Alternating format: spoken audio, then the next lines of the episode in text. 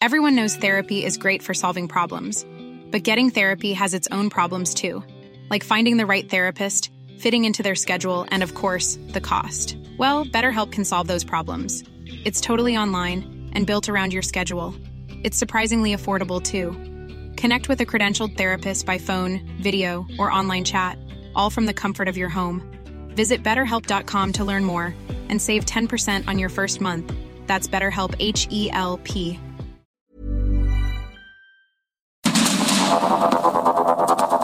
Media Group presenta Sergio Sarmiento y Lupita Juárez.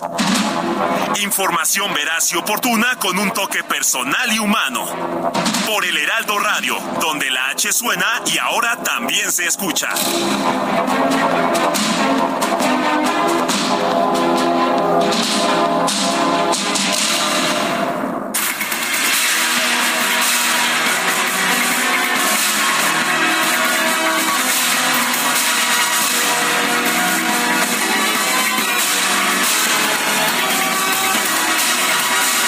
Hola a todos, qué gusto saludarlos esta mañana de viernes. Sí, es viernes, la primera buena del día. Es 30 de junio del 2023 y como siempre todo este equipo listo para llevarles lo que es noticia esta mañana. Mucha información, por cierto, que compartir con ustedes. Y bueno, así se nos fue rapidito. Último día de este mes de junio, la primera parte de este 2023. Pues ya prácticamente ya estuvo. Vamos con un resumen de lo más importante y como siempre les damos la bienvenida. Gracias por empezar la jornada bien informados con nosotros. Este jueves fue asesinado el ex líder de las autodefensas de Michoacán, Hipólito Mora, junto con tres de sus escoltas en un ataque directo registrado en la localidad de La Ruana, municipio de Buenavista. Él vivía en Buenavista, estaba también eh, trasladándose, pues ya sabe usted, durante muchos años a Morelia, Buenavista y en La Ruana. Él decía que no podía dejar su comunidad, que cómo era posible que un grupo de la delincuencia organizada pues eh, hiciera que la gente se fuera, Y él siempre denunció pues las extorsiones, el cobro de piso y que pues no era posible que grupos de la delincuencia fueran más fuertes que la comunidad. El gobernador de Michoacán, Alfredo Ramírez Bedoya, señaló que Hipólito Mora ya había recibido amenazas del crimen organizado por lo que no debía salir. Imagínese nada más de la capital del estado. Nosotros eh, le habíamos pedido a Hipólito que por eh, estos temas se mantuviera en la capital, en Morelia, para que no corriera riesgo eh, su vida.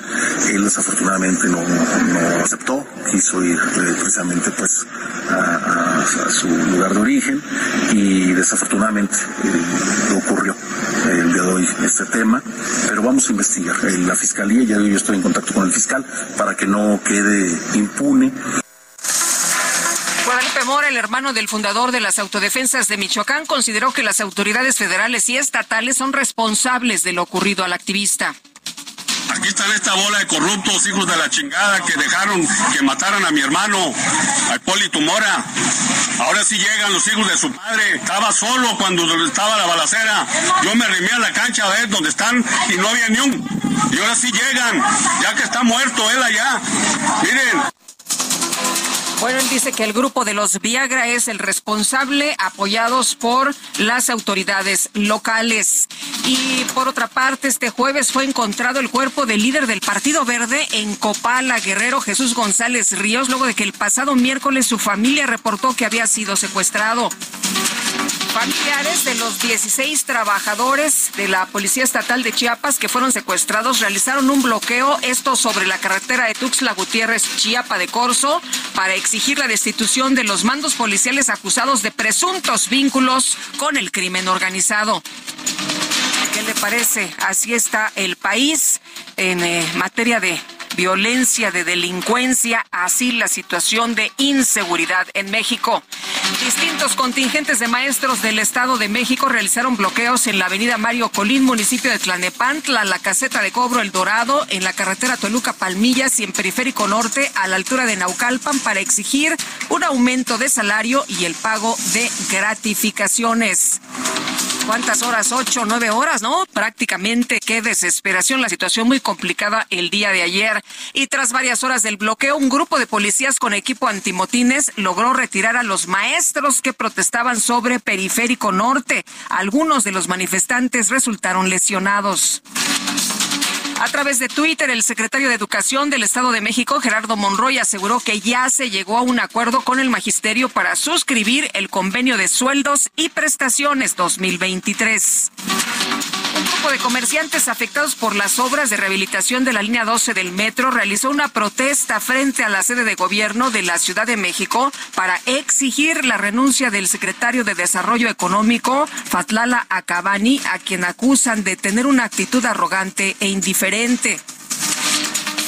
El gobernador de San Luis Potosí, Ricardo Gallardo, estalló contra los medios de comunicación que lo responsabilizan de la muerte de un trabajador de las obras de la Arena Potosí.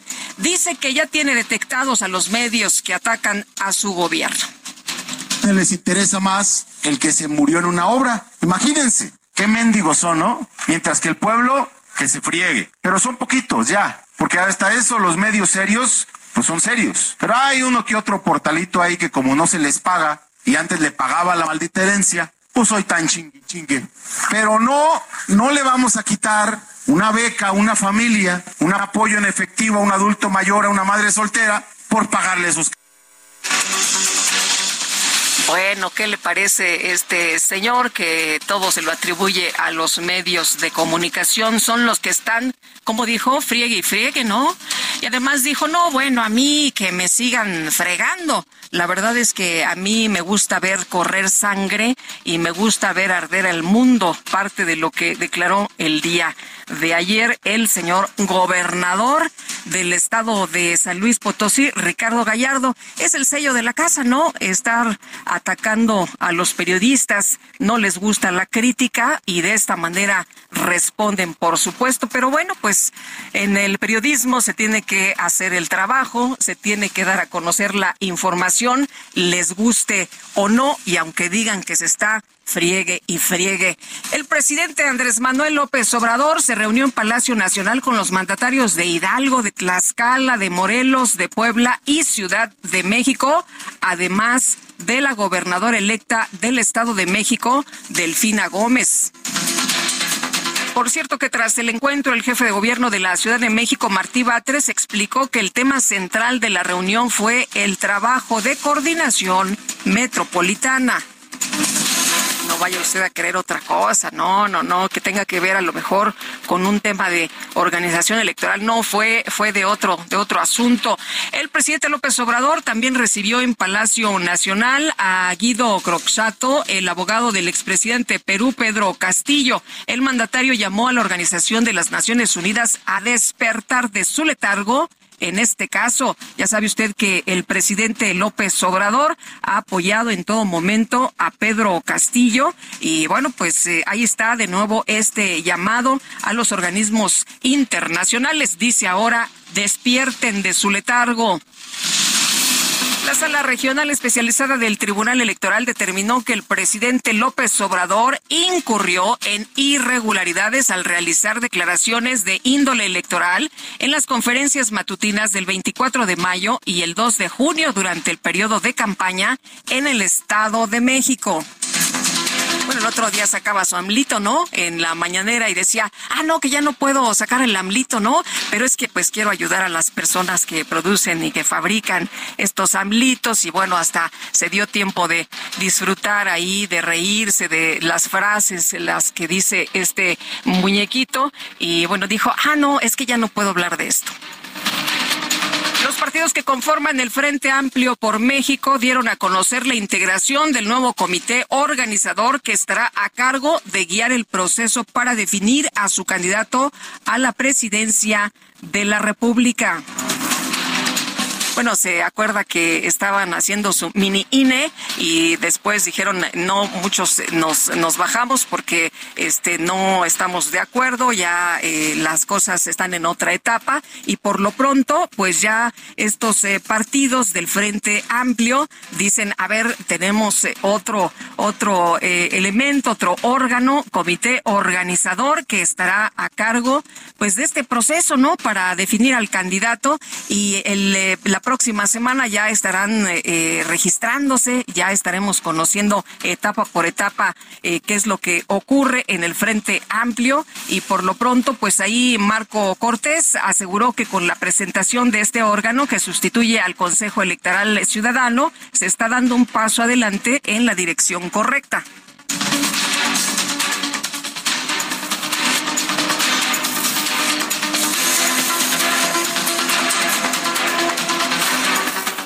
Hoy estamos dando un paso hacia adelante en la dirección correcta, presentando ante toda la sociedad al que será el comité organizador del proceso de selección del representante que construirá este Frente Amplio por México.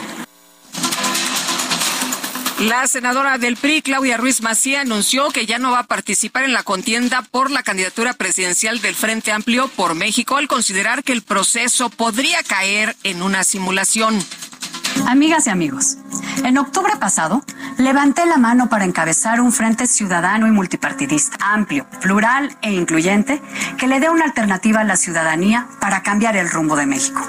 Hoy tomo una decisión meditada, con profunda responsabilidad y congruencia. He decidido no participar en el proceso que impulsa el Frente Amplio por México. Entre lograr lo posible o hacer lo correcto, me decido por lo segundo.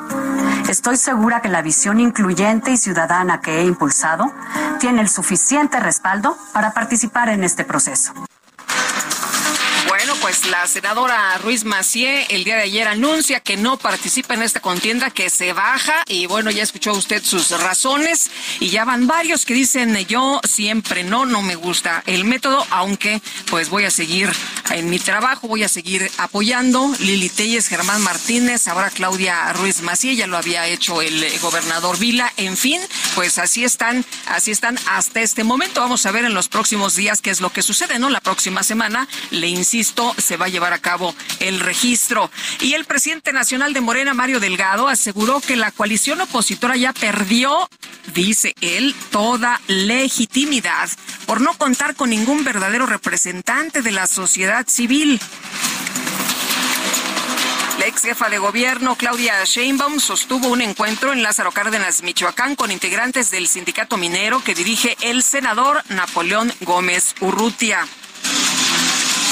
Y en Pátzcuaro, Michoacán, ah, caray, todos coincidieron, ¿no? Allá en Michoacán. Bueno, el senador con licencia, Ricardo Monreal, denunció que no hay piso parejo en el proceso interno de Morena porque algunos de sus compañeros tienen más recursos y más apoyo de las estructuras políticas gubernamentales. Y desde Veracruz, el senador con licencia Manuel Velasco aseguró que va a demostrar que se está convirtiendo, ¿qué tal? En el caballo negro de la contienda por la coordinación de la defensa de la transformación. El diputado con licencia Gerardo Fernández Noroña presentó el Noroña Bus, una combi adaptada como librería con la cual va a realizar sus recorridos por el país. Noroñabús, para que no digan, aquí lo vamos a estrenar en Campeche. Mírenlo, ¿a poco no está bonito? ¿Eh? Miren, está el changoleón, aquí hay libros, miren, ahí pongan estos también, nomás que estos libros se van a caer si lo muevo ahorita. Ahí está, mírenlo. ¿Eh? El lujoso interior. no, hombre, qué austeridad. Nada, el puro lujo y el dispendio. ¿eh? Falta aquí que le pongamos Noroñas Pueblo. Ahí lo tienen, miren, ahí está el Noroñabús completito. Bueno, pues ahí presumiendo su Noroñabús que en Pompó, eh, con esta eh, descripción, decía él, muy lujoso, nada de nada de andarse con austeridades. El embajador de los Estados Unidos en México, Ken Salazar, destacó que durante el tiempo que el ex canciller Marcelo Ebrard estuvo al frente de la Secretaría de Relaciones Exteriores, hubo una gran colaboración y cooperación entre ambos países. Ayer también denunciaba a sus compañeros, no decía, bueno, pues yo también este lo que veo es que hay mucho gasto de parte de los otros compañeros y yo la verdad no veo no veo esto muy bien. Dice, yo no quiero detonar nada, pero pues estoy eh, observando que hay gastos en unos más que en otros. La Corte Suprema de los Estados Unidos declaró inconstitucionales los programas de admisión en las universidades basados en el color de la piel o el origen étnico señalados como actos de discriminación positiva. En información de los deportes, la selección mexicana de fútbol logró su clasificación a los cuartos de final de la Copa Oro tras derrotar a Haití por marcador de 3 a 1. Y las ciclistas mexicanas María Antonieta Gagiola, Victoria Velasco, Yareli Acevedo y Yareli Salazar obtuvieron la medalla de oro en la prueba de persecución en los Juegos Centroamericanos y del Caribe 2023. Qué gran papel de los deportistas mexicanos precisamente en estos Juegos Centroamericanos. Destacadas de El Heraldo de México.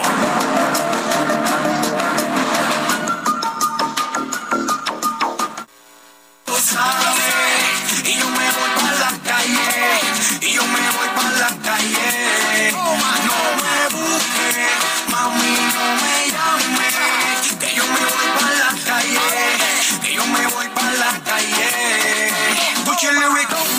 Mi estilo. En el maquinón, dinero en efectivo. Todas las mujeres se locas conmigo, pero mañana yo regreso contigo. Dame un par de horas para el vacío, prendemos la Ya se nota que es viernes y que estamos despidiendo el mes. Itzel González, ¿cómo estás? Muy buenos días. ¿Cómo estás, Lupita, amigos? Muy buenos días. Excelente viernes 30 de junio 30 de junio. 2023, como ya lo dijiste, se nos fue el primer semestre.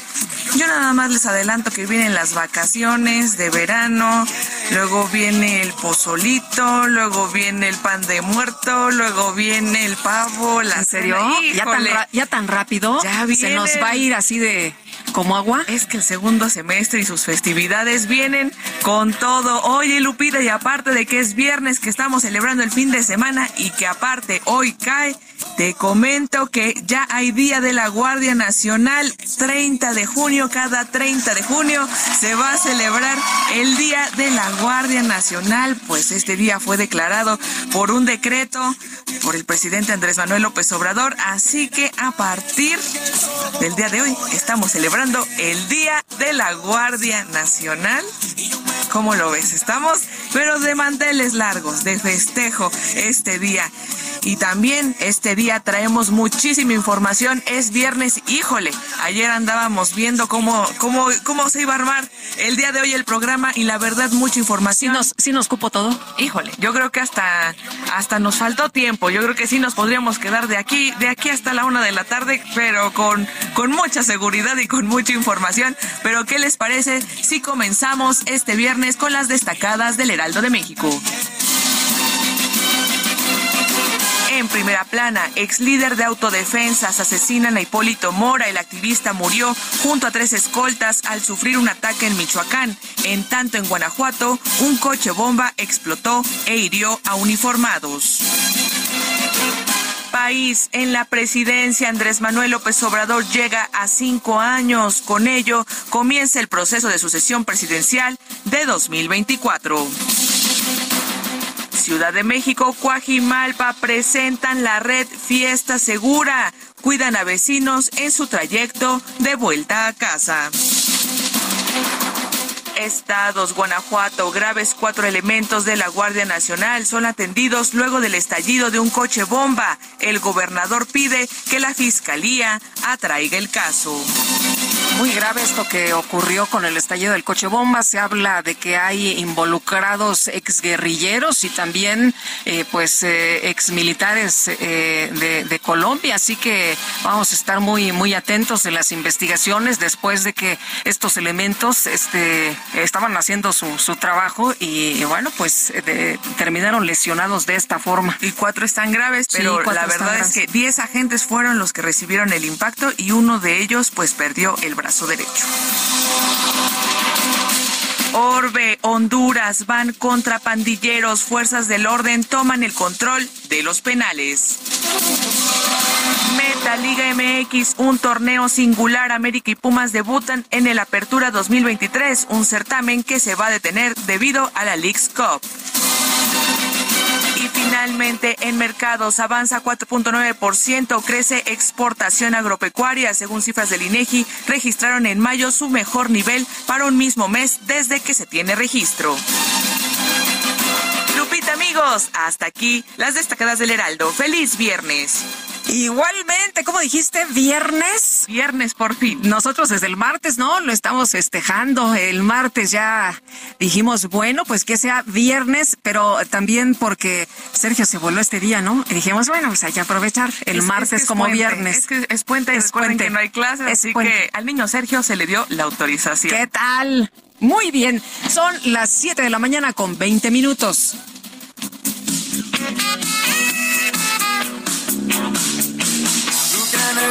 Can it be knocking at my door? Go away, don't come down here no more. Can't you see that it's late at night? Very tired, and I'm not feeling right. All I wish is to be alone. Stay away, don't you invade my home. Best off if you hang outside. Don't come in, I'll only run and hide.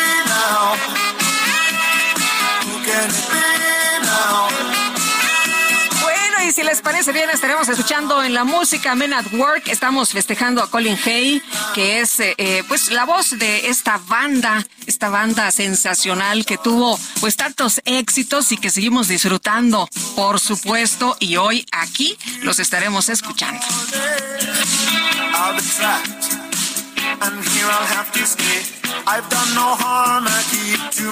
Se oye bien, ¿no? Se oye bien para empezar el viernes.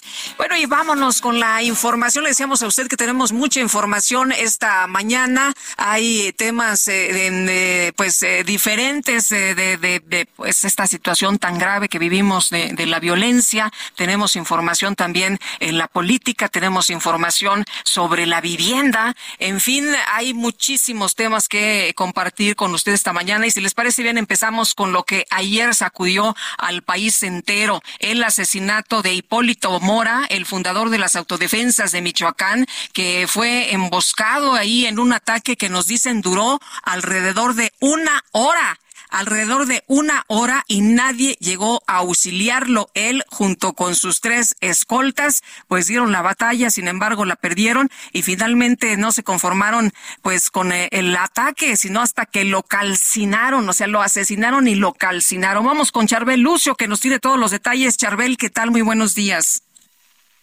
¿Qué tal, Lupita? Muy buenos días. Así es, al mediodía de ayer, eh, pobladores reportaron una serie de enfrentamientos en, la localidad de Felipe Carrillo Puerto, que es conocido como La Ruana, allá en el municipio de Buenavista. Eh, posteriormente indicaron que este enfrentamiento se suscitó tras un ataque armado en contra del exfundador del grupo eh, de guardias comunitarios de esa localidad. En redes sociales fueron los mismos pobladores los que empezaron a compartir videos en los que se observó a la camioneta en la que eh, comúnmente se trasladaba Hipólito Mora totalmente calcinada junto a un eh, cuerpo tendido sobre el suelo que pues se presume correspondía al de Hipólito. En otro video se apreció una camioneta mm, con eh, disparos y con los restos de otros dos hombres que además portaban uniforme policial, mientras que en la vía pública también eh, quedó un cuarto cadáver con quemaduras y heridas por arma de fuego. Estos enfrentamientos, como bien lo menciona, se prolongaron por más de una hora y bueno, ante los estruendos de estas armas de grueso calibre que utilizaron eh, los delincuentes, pues los habitantes corrieron a sus viviendas para protegerse. y fue al salir cuando se encontraron con esta escena tan cruenta. Eh, sobre estos hechos, el secretario de Seguridad Pública, José Alfredo Ortega Reyes, dijo que Hipólito eh, contaba con medidas de seguridad desde hace eh, varios años atrás, que consistían en la asignación de escoltas y una camioneta blindada proporcionada por el gobierno del Estado, que bueno, pues, no fue suficiente para evadir las agresiones. Dijo que en el mes de mayo los guardias de Hipólito fueron dotados de uniformes, de armamento y de equipo táctico para poder realizar su función y bueno, finalmente consideró que indudablemente se trató de un cobarde ataque y que, eh, bueno, harán todo lo que esté en sus manos para que no quede en la impunidad. También el gobernador del estado, Alfredo Ramírez Bedoya, se pronunció al respecto y eh, comentó que eh, pues ya se le había solicitado a Hipólito Mora que abandonara la aduana, que cambiara de residencia a la ciudad de Morelia, pero que él pues se negó rotundamente. Muy bien, pues Charbel, muchas gracias por el reporte. Si hay más información estaremos regresando contigo. Muy buenos días. Seguimos pendientes. Hasta luego, seguimos muy atentos. Y Charbel Lucio, gracias desde allá, Michoacán. Nosotros tenemos que hacer una pausa y regresamos.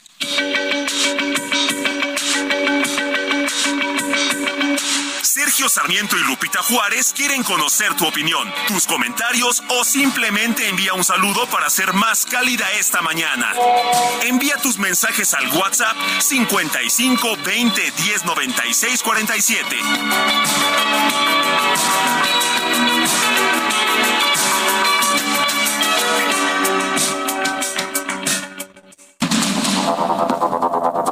Continuamos con Sergio Sarmiento y Lupita Juárez por el Heraldo Radio.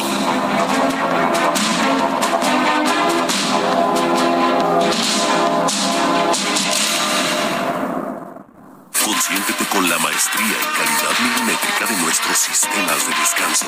Te mereces un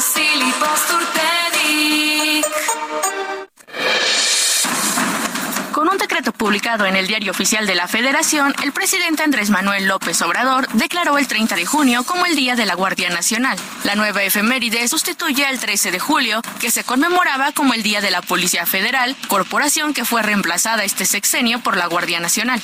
Este nuevo cuerpo de seguridad ha sido la apuesta del gobierno del presidente López Obrador para responder a la violencia en el país.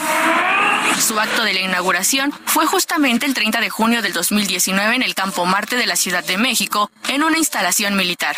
Si bien depende de la Secretaría de Seguridad y Protección Ciudadana, López Obrador ha dado al ejército el control administrativo y operativo de la Guardia. Incluso intentó plasmar esto en las leyes secundarias, pero la Suprema Corte de Justicia de la Nación lo rechazó al considerar que la Constitución indica que debe ser una corporación civil.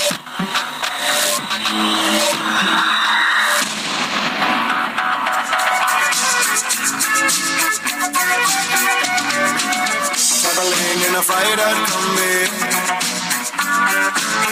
on a hippie trailhead full of zombies. I met a strange lady, she made me nervous. She took me in and gave me breakfast. And she said, Do you come from a land down under?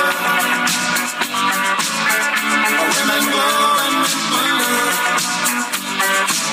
Can't you hear, can't you hear the thunder? better run, gonna take cover. Bueno, ¿qué le parece este ritmo más reguecito? Estamos escuchando Men at Work, esta banda de rock australiana que pues lanzó este que fue uno de los grandes, grandes éxitos, Down Under, que fue prácticamente un hit Em, instantáneo, ¿no? Se colocó en las listas de popularidad número uno, lanzada como sencillo por ahí de los 80. Eh, fue eh, Billboard Hot 100 en eh, varios países en el Reino Unido. Es considerada una canción casi patriótica, dicen allá en Australia, por la letra alusiva al país y un pues gran éxito. Fue un gran hit internacional. Down Under, que fue compuesta, por cierto, por el líder de la banda, Colin Hay, a quien estamos celebrando el día de hoy por su cumple y el guitarrista Ron Strikert en 1978 y lanzada pues dos años después que fue un sencillo y que alcanzó estos niveles de popularidad en el mundo entero.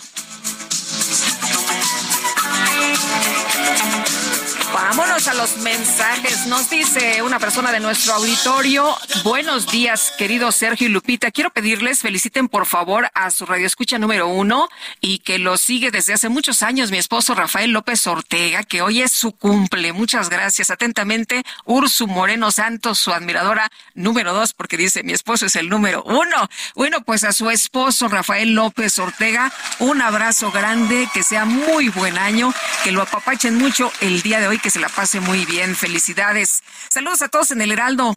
Eh, dice bendiciones a la mejor superpareja noticiosa, Sergio y Lupita. Lo mejor siempre para ustedes en todo el próximo mes de julio. Su voz y comentarios me hacen el día siempre. Soy el profesor Fernández del Estado de México. Profe, muchas gracias. Un abrazo. Raquel Durán esta mañana también nos dice feliz viernes y maravilloso fin de semana para todos ustedes. Saludos y buena elección musical. Ya ves, Fer, ya ves, Itzel, buena elección musical desde ayer, ¿no? Desde ayer andamos con, con esto y dijimos, bueno, pues se nos antoja viernes de Men at Work, así que vamos a disfrutarlo esta mañana. Seguimos con la información y continúa la búsqueda de los 16 trabajadores estatales secuestrados el pasado martes por la tarde en Chiapas. Vámonos con Bárbara Zucker, que tiene todos los detalles de lo que ha sucedido en las últimas horas. Bárbara, llama la atención que habían estado eh, pues eh, difundiendo algunos videos eh, y bueno, pues eh, espaciados, pero los estaban difundiendo eh, de manera constante. Sin embargo,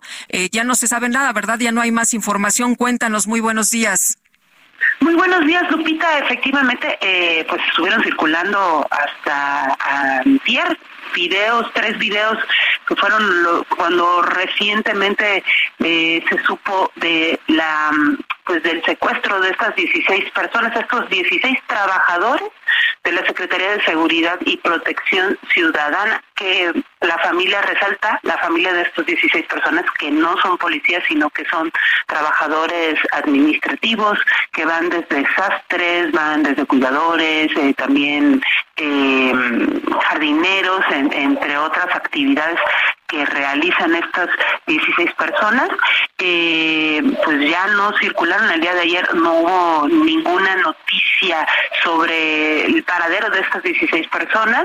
Sin embargo, pues los elementos de policía, de seguridad pública, federal, estatal, pues ya están en la búsqueda de estas 16 personas. Sin embargo, el día de ayer, Lupita, aquí en la ciudad de Tuxtla Gutiérrez, pues fue un día caótico porque las 16 familias pues tomaron otras medidas. Eh, una de ellas fue, una que mantienen bloqueado el libramiento sur-oriente a la altura donde se encuentra la Secretaría de Seguridad y Protección Ciudadana, donde desde el día uno ahí se encuentran las familias esperando pues alguna información o, algo que les puedan decir las autoridades a estas familias. Segundo, el día de ayer bloquearon el acceso de a Tuxtla Gutiérrez del lado oriente, lo que viene siendo la para ir rumbo a San Cristóbal de las Casas o a este Chiapa de Corzo, otro municipio cercano a la capital. Ahí bloquearon por más de siete horas más o menos, estuvieron ahí las familias bloqueando el acceso, kilómetros de automóviles entre camiones, trailers y camiones pasajeros, pues estuvieron ahí varados esperando que, pudieran eh, liberar el acceso. Hasta cerca de las seis de la tarde fue que eh, se pudo se pudo abrir, se pudo liberar y bueno, eh, mucha gente obviamente quedó varada en la que tenían que caminar kilómetros para trasladarse de un lugar a otro. Y bueno, hoy se espera, hoy se espera que al cerca de las nueve de la mañana pues esas familias convocaron a una marcha eh, a las afueras de la Secretaría de Seguridad y Protección Ciudadana, en la que pues piden que vayan vestidos de blanco, y esto para exigir la aparición con vida de los 16 compañeros secuestrados el día 27 de junio y que ya han pasado más de 48 horas, Pepita, y aún no se sabe nada de ellos. El día de ayer también el gobernador Rutilio Escandón eh, emitió un video en donde dijo que están trabajando para dar con el paradero de estas 16 personas y asegura que se aplicará el Estado de Derecho eh, porque nadie que nadie quede fuera de la norma ni por encima de esta. Eh, Bárbara, eh, había eh, información de que un grupo muy numeroso estaba haciendo las labores de búsqueda. ¿Se sabe algo de esto? ¿De dónde están operando? ¿De quiénes son? No, no se sabe, pero son elementos de, de de protección de seguridad y de seguridad y protección ciudadana, así también como eh, la Fiscalía General del Estado, es hasta donde se sabe, y no nos han informado nada más. Hasta este momento, hasta ayer que el gobernador pues emitió este mensaje en la mañana, de allí ninguna otra autoridad ha emitido algún mensaje. Pero no se ha dado ningún movimiento como se exigía en un primer video, ninguna destitución en la Secretaría de Seguridad, no se ha eh, dicho nada. No se, no se ha dicho nada. Em, eh, lo que también el presidente, incluso el presidente Andrés Manuel López Obrador había comentado ayer en la mañanera, en la de que primero liberaran a los policías y después evaluarían cuál era la situación de estas personas. Es lo único que al menos una autoridad haya dicho algo al respecto.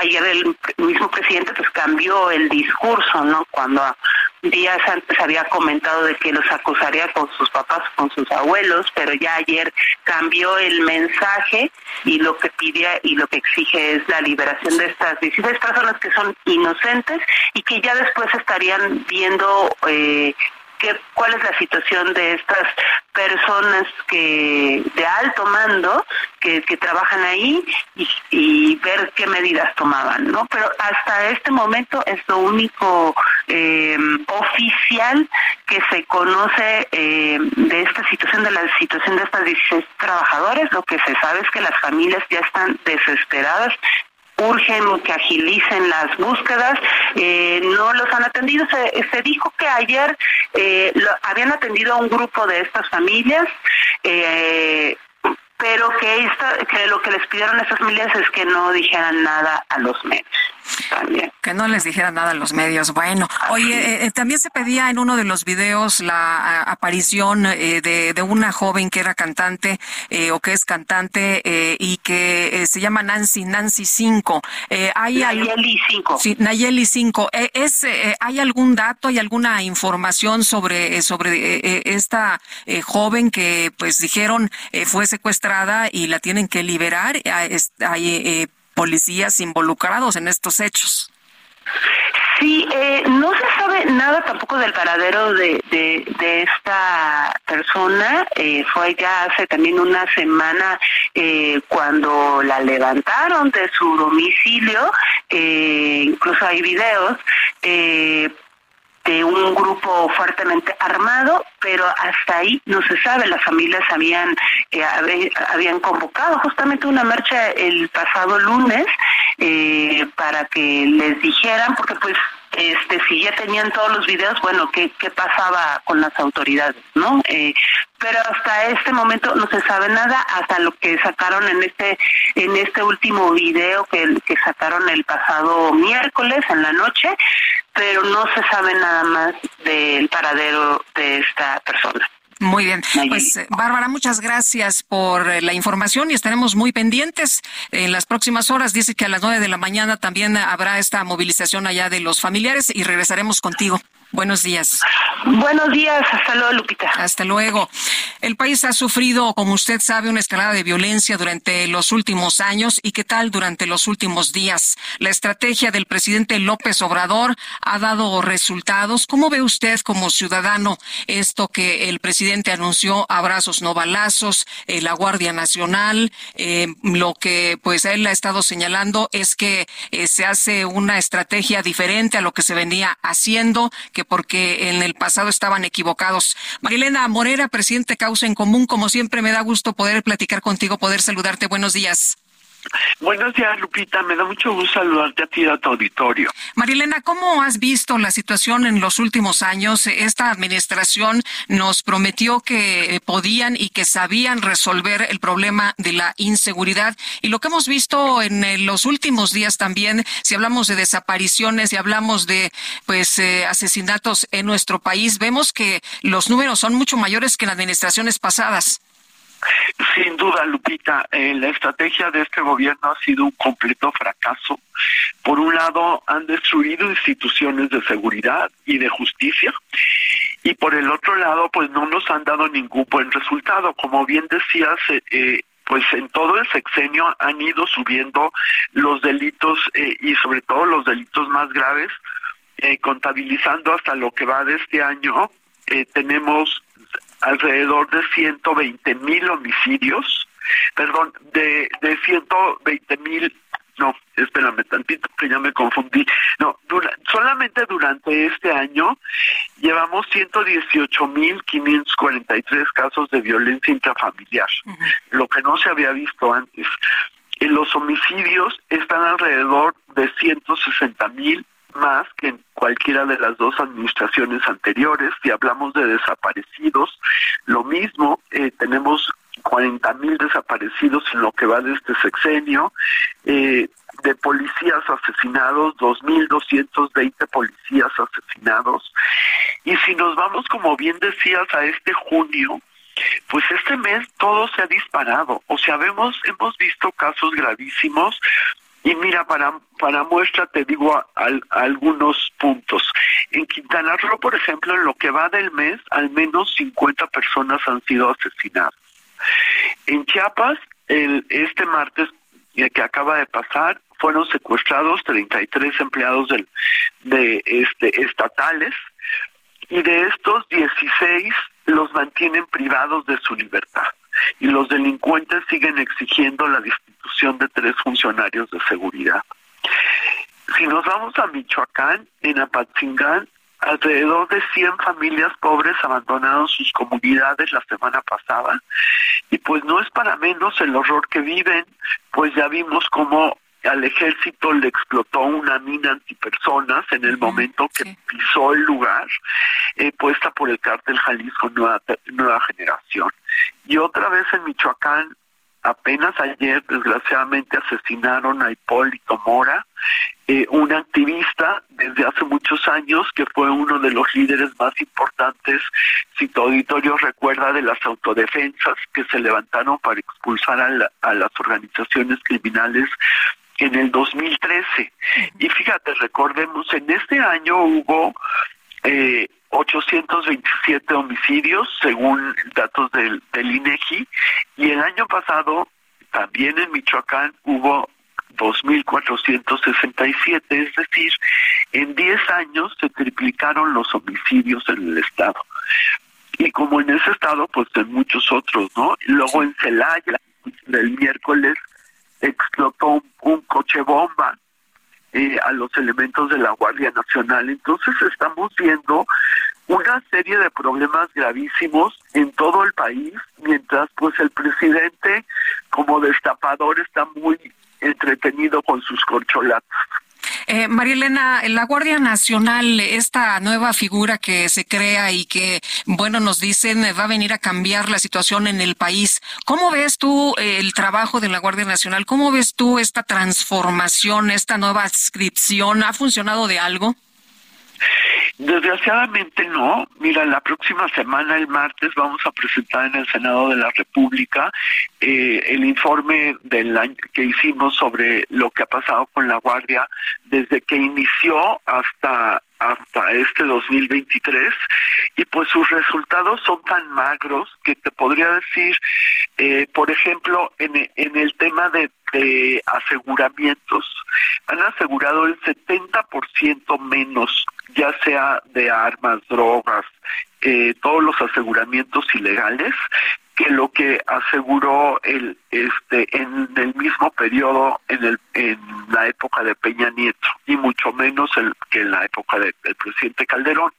Esto significa pues que que su grado de primero de profesionalización en términos de seguridad es bajísimo no recordemos que por ejemplo la policía federal tenían que tener a excepción de de los guardias federales eh, de la de la policía federal que cuidaba este que iba a motines y cuando se requiere de mucho más gente a excepción de ellos todos los demás tenían que tener carrera.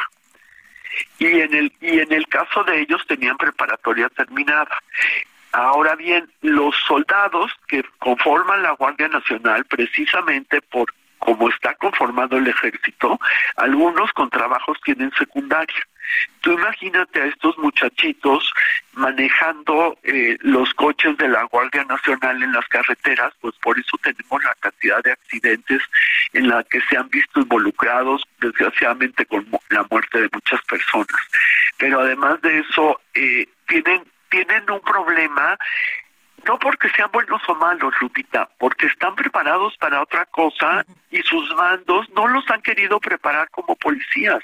Entonces no saben hacer un informe eh, policial homologado.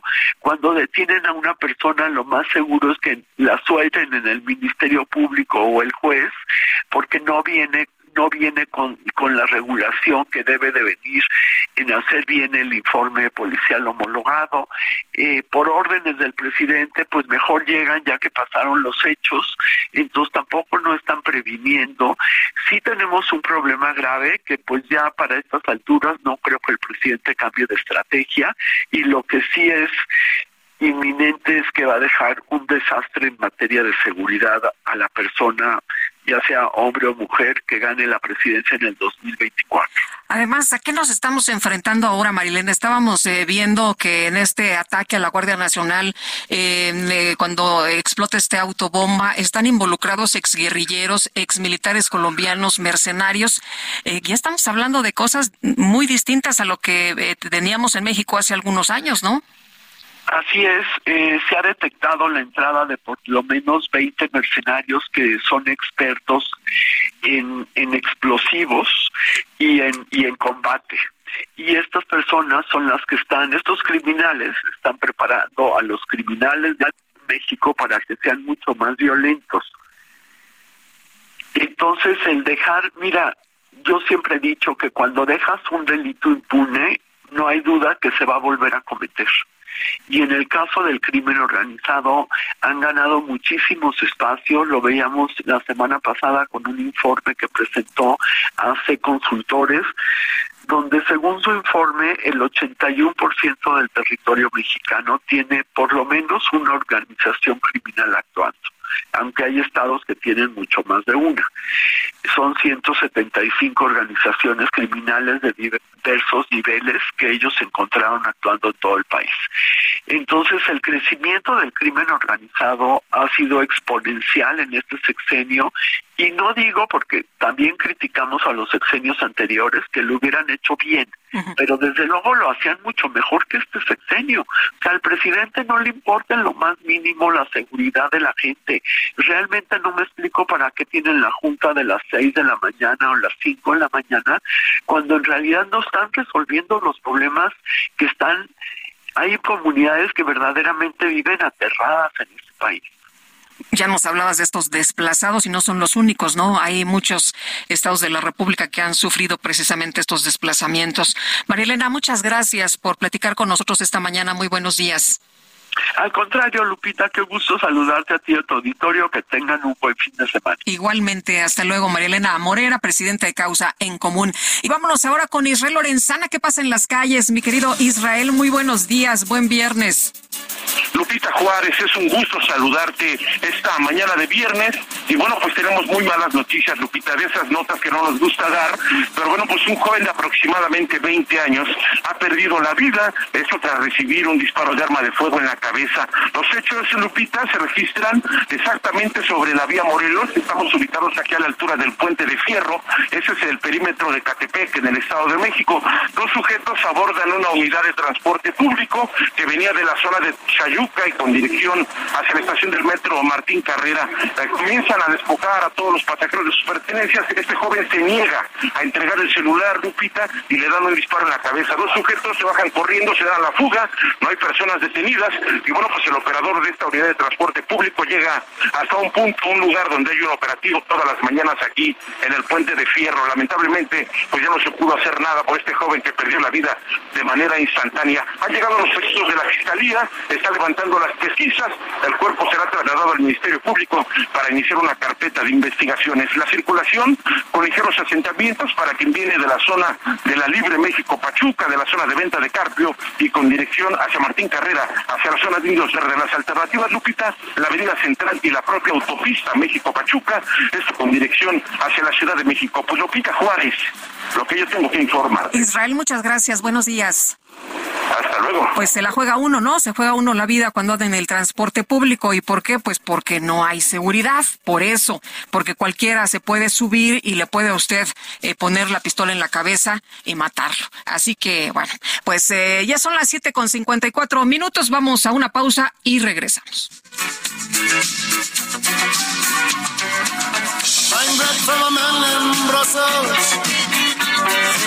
Six foot four and full of muscle. I said, Do you speak my language? He just smiled and gave me a Vegemite sandwich. And he said, I come from a land down under.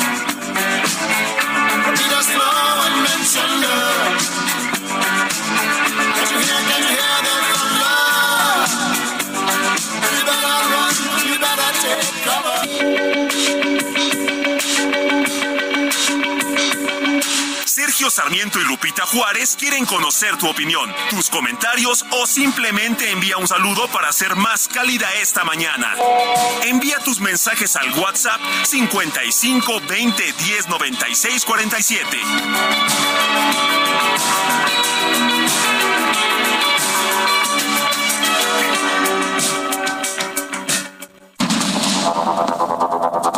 Continuamos con Sergio Sarmiento y Lupita Juárez por el Heraldo Radio.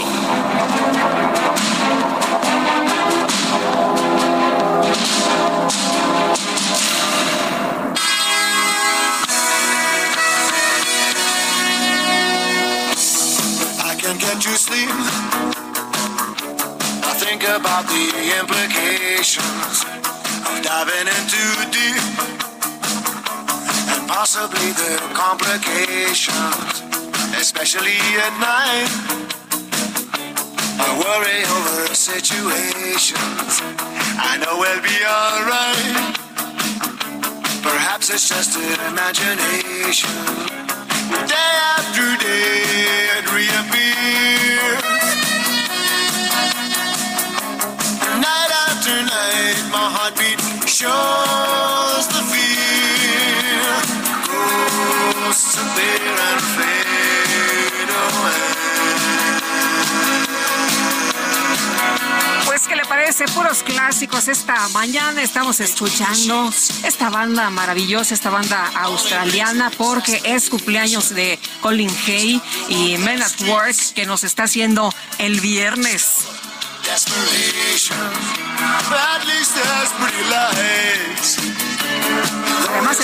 Vocalista, ¿no? Qué buena voz tiene.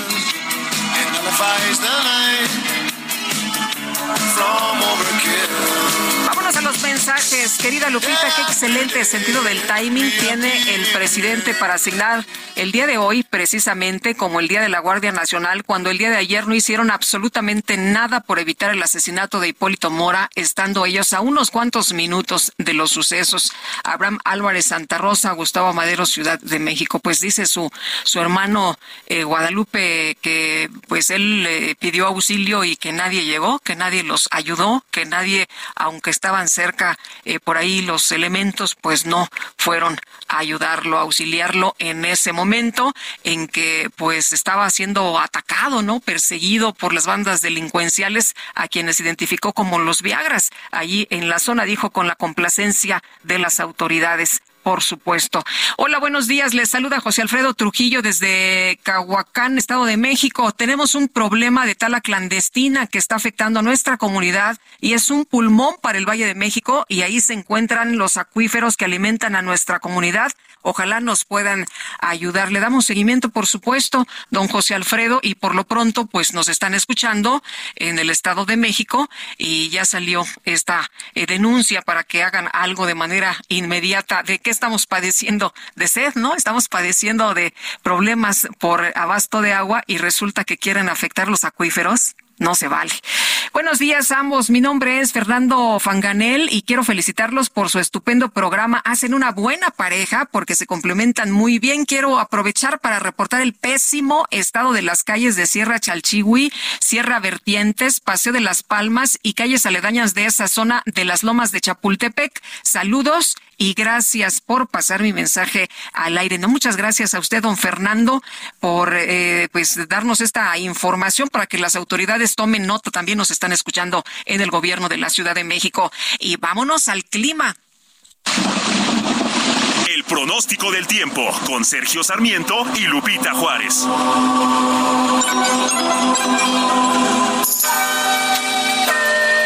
Alex Ramírez, meteorólogo del Servicio Meteorológico Nacional de la Conagua. ¿Cómo estás? Muy buenos días, buen viernes. ¿Qué nos espera para el fin de semana? Hola Lupita, muy buenos días. Te saludo con gusto a ti a la gente que nos escucha. Bueno, les comento que para este día tenemos la tormenta tropical Beatriz. Y con información de las 6 de la mañana, su centro se localizó a 115 kilómetros al oeste, suroeste de Cihuatanejo Guerrero y a 140 kilómetros al sureste de la ciudad de los Michoacán. Este sistema presenta vientos máximos sostenidos de 100 kilómetros por hora y rachas de 120 kilómetros por hora. Y se pronostica que podría evolucionar a huracán de categoría 1 durante este día, mientras se desplaza paralelo a las costas del Pacífico mexicano. Y estará, bueno, sus bandas nubosas de este sistema estarán dejando lluvias puntuales torrenciales en Jalisco, Colima, Michoacán y Guerrero, lluvias intensas en Oaxaca y Chiapas, lluvias puntuales muy fuertes en Guanajuato, en el Estado de México, Morelos y Puebla, y lluvias puntuales fuertes en la Ciudad de México. El sistema también generará fuertes rachas de viento de 100 a 120 kilómetros por hora con oleaje de 3 a 5 metros de altura en las costas de Jalisco, Colima, Michoacán y Guerrero. Es por ello que les recomendamos revisar la información de fuentes oficiales y atender las recomendaciones de protección civil y localidad. Y bueno, Lupita, finalmente te comento que para la Ciudad de México, durante este día se prevé cielo medio nublado nublado, lluvias puntuales fuertes y descargas eléctricas. En cuanto a la temperatura, la máxima será de 23 a 25 grados Celsius y para mañana la mínima será de 14 a 16 grados. Esta es la información que tenemos desde el Servicio Meteorológico Nacional. Que tengan un excelente día. Igualmente, Alex, buen fin de semana. Muchas gracias. Bueno, y este primero de julio se cumplen cinco años del triunfo del presidente López Obrador. Vamos a platicar con Roy Campos, analista de datos y director de Consulta Mitowski. Mi querido Roy, ¿cómo estás? Qué gusto saludarte. Buenos días. Buenos días, Lupita. Gusto saludarte igual. Eh, pues sí, ¿verdad? Mañana. Ya mañana se cumplen cinco años, rapidísimo, ¿no? Para algunos, este, muy lento para otros. ¿Cómo ves? ¿Cuál es el balance de este gobierno de un presidente? Pues eso sí, muy popular. A ver, muy popular. Y sí está, eh, está interesante ser el balance, ¿no? Porque depende de dónde le hagan. Eh, para los que decían que esto iba a ser una catástrofe y se iba a hundir el país o algo así, pues no ha pasado tanto. O sea, eh, no, pero para los que son defensores de instituciones, democracia, eh, que no les gusta un presidente tan fuerte, pues también es un desastre. Entonces depende de dónde lo veas, pero efectivamente no solo llega popular, sino que llega fuerte. ¿No? A estas alturas los presidentes empiezan a perder fuerza.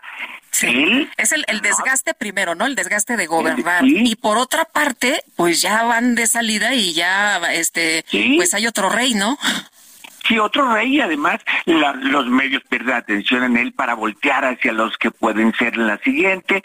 Y él no, él sigue en la mañanera llevando la batuta de su partido, llegando de la, de la agenda, salvo esta semana, no, quitemos esta semana, no, no controla la agenda, pero cuando haces un balance, quitando la popularidad, quita la popularidad, es si decimos todas las cosas malas que ha hecho, pues podemos escribir varios libros un capítulo por cosa y nos sobran, ¿no? Y podemos hablar cómo inició con su desabasto de gasolina o la inseguridad no ha bajado, los hospitales no están, los migrantes se han puesto un problema, lo del Chapo Guzmán, todo, ¿no? La Casa Gris, los, los, los, fraudes, ahora Segalmex que la acepta, o los muertes de Juárez, podemos ir cada cosa, cada cosa, eh, ¿no? Problemas como la ministra Esquivel que sigue defendiendo, no, no sé, pero a final de cuentas, a final de cuentas, en su balance, lo que él que hace, pues dice, a ver, pues, el salario mínimo ha subido,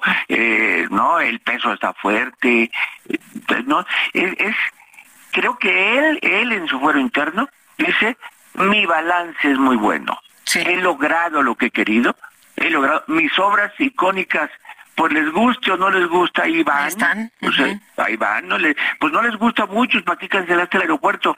Pues sí, lo canceló, o sea, lo canceló. Ahí. Y el otro, pues ahí sigue, ahí sigue. ¿no? Oye, pero esta narrativa que, que es tan impresionante, esta manera de informar del presidente, porque por ejemplo, si eh, se hace el análisis de la cancelación del, del ISM, que, que, que pues era una gran obra, que iba a ser un hub, que iba a detonar el desarrollo, eso ya no se hizo, pero... Ah, no, y ahora le aplauden y le dicen, qué bueno que canceló, porque entonces ahora tenemos un gran aeropuerto que es el, el Felipe Ángeles y este aeropuerto es muy importante, es muy moderno y además nos costó eh, muchas veces menos que lo que nos iba a costar el otro, ¿no? Lo, lo cual puede ser mentira, ¿no? Porque depende cómo lo evalúes, ¿no? Porque también, pues, también métele de valor lo que dejaste de ganar. Claro. Eh, no, pero pero la narrativa, ¿cómo se lo cuenta la gente? Eso es lo que, lo que está interesante, ¿no? Eh, no, la narrativa, es que para él la narrativa es muy fácil, es muy, muy fácil, porque es, no es lo que he hecho, sino, no, o sea, no es lo que he hecho, sino es como era antes. Esto es lo que sea, ¿no? La inseguridad es altísima, altísima la inseguridad, ¿no? Pero es tantito menor a la última que, que a la que recibí. Y esto ya es un logro, como si hubiera sido eh, electo para bajarle el 1% no, no, no para, para bajarle todo. Entonces la narrativa es muy fácil, ¿no? Entonces cualquier cosa, ah, eres enemigo y no quieres que yo esté a favor de los pobres. Y entonces es una narrativa y además con un instrumento muy potente que es la mañanera, muy, muy potente.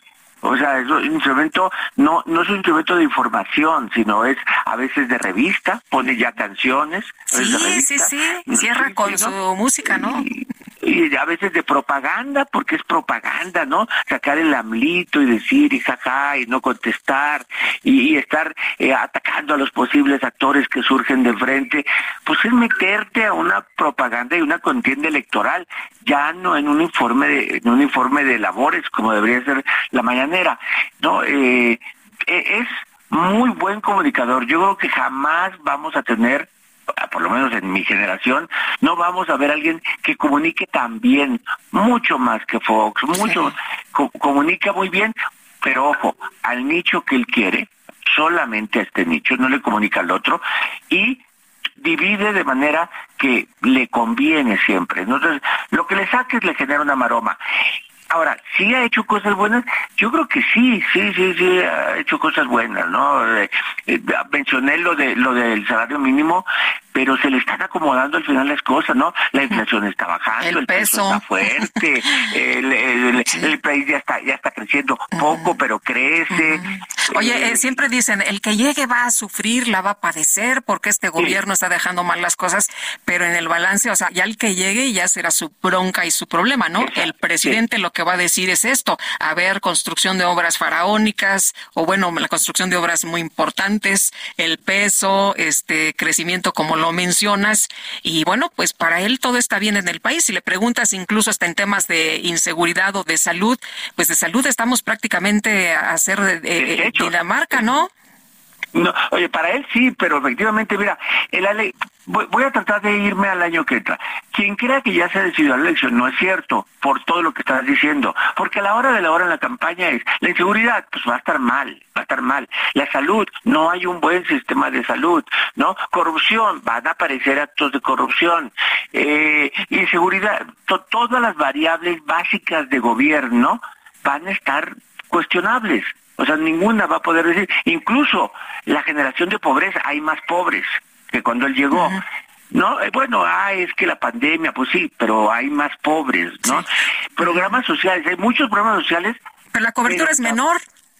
Sí, pero tampoco menos, o sea, tampoco más que cuando había, cuando estaba Peña Nieto. O sea, tampoco, ¿no? Los programas sociales más bien se cantan más, ¿no? Se hace más, se habla más de ellos que, no es que ha sabido posicionar los temas que, que, sabe que a la gente le van a, atrapar no que a la gente le van a convencer y que pues esos temas son los que la gente recuerda con mucha facilidad. Mira yo yo te si, si hiciera un resumen de cómo le haces uno nunca nunca permite permite ni en ningún momento permite que se olvide cómo gobernaban los anteriores Bueno, primero hace eso, no permite que se nos olvide lo corrupto que eran y nos pone figuras, ¿no? Que si García Luna y empieza siempre a recordar, oigan, yo llegué aquí porque aquellos eran corruptos, ineficientes, impunes, o sea, nunca permite. Dos, habla como la gente. O sea, no, no usa palabras complicadas, habla como la gente permanentemente. Luego habla de su honestidad, ¿no? Y en el concepto de su honestidad, no es que si, que si mi familia, mis primos, mis funcionarios, ellos podrán ser como quieran, pero, pero él tiene el escudo de que a él no se le reconocen riquezas. Y eso es a diferencia de todos los demás que los pone de ejemplos. Entonces, sí, permanentemente, y él cubre con su manto de honestidad y bueno. Oye, aunque vemos en temas de, corrupción que esta que era su bandera eh, de gobierno, pues realmente no se ha cumplido, ¿no? Acaban de salir datos de, de, corrupción y México está muy mal en este tema. Aunque haya sacado 27 veces la banderita blanca el presidente, no se ha acabado la corrupción en este país bueno, de ayer mismo, el escandaloso caso de Segalmés. que, que, acepta también, ¿no? que, que, acepta, para que acepte está difícil, ¿no? Porque no ha aceptado ningún otro. Incluso dijo, es el único, dijo, ¿no? Sí, es el único. Eh, no, pero, pero no, no nomás es corrupción, es lo que te decía, 80% de los mexicanos piensa que hay mucha corrupción en el gobierno, el 80% que hay mucha corrupción. Pero cuando le preguntas de él, dice, ah, pero apruebo, pero lo apruebo. O sea, el presidente se evalúa de manera distinta. Es como vivir en dos pistas, ¿no? A ver, eh, por esta está el presidente y por esta todos los problemas de México. ¿Por qué? Porque él, desde la palabra clave, siempre lo he dicho, se llama esperanza. Esa es la palabra clave. Quien logre generar esperanza, logra, gana la esperanza. Entonces, él era la esperanza de que podía sacar al país adelante. Bueno, hoy el país está muy mal ¿en quién puedo tener esperanza para que lo saque adelante? Y la gente sigue diciendo, él es el que lo puede sacar adelante. No, está mal, sí, pero él es el que lo puede sacar. No ha tenido tiempo, no lo han dejado, los conservadores o algo. Siempre ha creado al enemigo este al que hay que vencer. Lo ha hecho bien, lo ha hecho bien en términos de comunicación. O sea, porque él yo creo que desde que llegó tomó la decisión de polarizar el país y jugar para ganar la siguiente elección. Eso es lo que ha hecho desde que llegó. Y toda, Oye, y sigue en campaña además, ¿no? Sigue, no, está en campaña. O sea, está en campaña. Y en cuanto aparece, ¿no? El caso de Xochitl, hoy lo vemos claro. Aparece Xochitl y pues ya le está pegando a Xochitl y le está cargando el San Benito de que no quería la pensión para los viejitos. Dices, no, o sea, que, que es mentira pero no importa, hay que cargársela porque, pues, para hacerle el trabajo al siguiente candidato o candidata de Morena. Vamos de una vez. Muy bien. Pues Roy, muchas gracias como siempre por platicar con nosotros. Muy buenos días. Dale, hasta luego, Lupita. Hasta luego, un abrazo. Es Roy Campos, analista de datos y director de Consulta Mitowski. El Consejo Coordinador Empresarial instó a la Secretaría de Economía a actualizar y mantener las normas oficiales mexicanas en materia de salud pública en lugar de cancelarlas. Patrick Devlin, presidente de la Comisión de Salud del Consejo Coordinador Empresarial, gracias por platicar con nosotros esta mañana. Buenos días. Encantado, Lupita. Qué gusto saludar. Igualmente. Oye, pues, eh, ¿cómo, ¿cómo ven ustedes esta situación, eh, eh, esta decisión? Hay quien señala que sería un error muy grave, que debemos tener estos protocolos y que, bueno, pues no hay de otra. Se tiene que seguir y se tiene que mantener esta norma. Sí, Lupita, tienes razón. Esa es básicamente nuestra posición y la razón es la siguiente. Eh, para crear una norma se trabaja por varios años muchas veces eh, con la participación plural de muchos expertos, eh, personas que representan el sector privado, obviamente autoridades, médicos, para llegar a lo que debe de ser, en este caso, estas normas de salud, los mejores tratamientos, los de más calidad, los que son más eficaces para tratar varios de los padecimientos que más se presentan en nuestra población, como el cáncer, como la obesidad, diabetes, etcétera. Ahora, cuando estas normas ya se implementan, Lupita, lo que hacen son obligar a uno, al, al médico, a tratar al paciente de una forma, a dos, a dos, a las instituciones de tener disponible esos medicamentos, esos tratamientos para poder tratar de la manera más eficaz a, los pacientes. Y obviamente en términos de presupuesto, pues ese presupuesto etiquetado. Ahora, para las y los pacientes que son por, quienes debemos estar trabajando y velando, pues ellos tienen con estos la garantía de tener este acceso. Y nosotros como sociedad tenemos un mecanismo más para poder evaluar el nivel de cumplimiento de nuestras autoridades en dar esos tratamientos más eficaces. Eh, Entonces nos preocupa. el, presidente decía que, que la gente no sabe nada de esto, que a la gente no le interesan estos temas. Pues te voy a decir, Lupita, que a pesar de que algunos temas puedan ser técnicamente más complejos, cuando lo vemos de manera muy sencilla, nos podemos dar cuenta que esto tiene implicaciones bien grandes para la población, para toda nuestra población, especialmente las y los pacientes que dependen de estos tratamientos. Ahora, debo de decir que como, como sector privado, nosotros no estamos en contra de que las autoridades de tiempo en tiempo quieran revisar estas normas y ver qué tan eh, actuales y vigentes son. Pero creemos que así como se genera todo un proceso largo con la participación plural de todos los interesados para generarlas, deberíamos de abrir los espacios también para tener esta discusión y juntos poder decidir cuál es esa mejor ruta para su actualización y más que cancelación, su fortalecimiento. Ahora, eh, las autoridades están eh, dispuestas, están abiertas para sostener estos eh, diálogos, para pues escuchar a los, no sé, a los diferentes sectores, a las diferentes organizaciones, también organizaciones civiles. Justamente por esa razón fue el comunicado al que haces mención de parte del Consejo Coordinador Empresarial. Nosotros queremos invitar, queremos facilitar el que se abra este espacio plural de discusión transparente donde todos los interesados puedan sumar y reitero, no estamos predefiniendo que no se cancelen o que sí se cancelen. Es lo más importante que queremos poner sobre la mesa, es ese espacio de discusión. Vemos todos los días eh, muy movidos a más de 100 organizaciones de la sociedad civil y asociaciones de pacientes que están buscando generar estos espacios, eh, contactando a la Secretaría de Salud, la Secretaría de Economía, incluso a, organizaciones de la salud internacionales para provocar este espacio que todavía no se da. Entonces esperemos que en breve logremos este objetivo. Eh, Patrick, ¿qué pasa si se cancelan estas normas? ¿Qué pasa si no hay esta, pues esta eh, percepción de que, de que eh, no se tiene que, eh, pues tener este protocolo de que las cosas van a funcionar de todas maneras bien? Eso es una gran pregunta, Lupita. Si estas normas se cancelan y no encontramos un mecanismo para más eficaz para sustituirlas, de verdad que lo que vamos a, caer en es una situación donde los pacientes no tienen garantizado el acceso a los tratamientos más eficaces. Los médicos no van a tener la certeza de tener a su alcance estos medicamentos para tratar a sus pacientes de la manera más eficaz y con mayor calidad. Las instituciones no van a tener los presupuestos disponibles necesariamente para comprarlos y cuarto, nosotros como sociedad no tendremos los un mecanismo más para poder evaluar el cumplimiento de nuestras autoridades en su labor. Muy bien, pues Patrick, muchas gracias por platicar con nosotros esta mañana. Muy buenos días. Encantado, Lupita, y me despido de todo tu auditorio. Muchas gracias. Gracias, un abrazo. Hasta luego. Patrick Devlin, presidente de la Comisión de Salud del Consejo Coordinador Empresarial. Y la mayoría de las estaciones de monitoreo ambiental en el país tienen irregularidades. Misael Zavala, cuéntanos de qué se trata. Buenos días.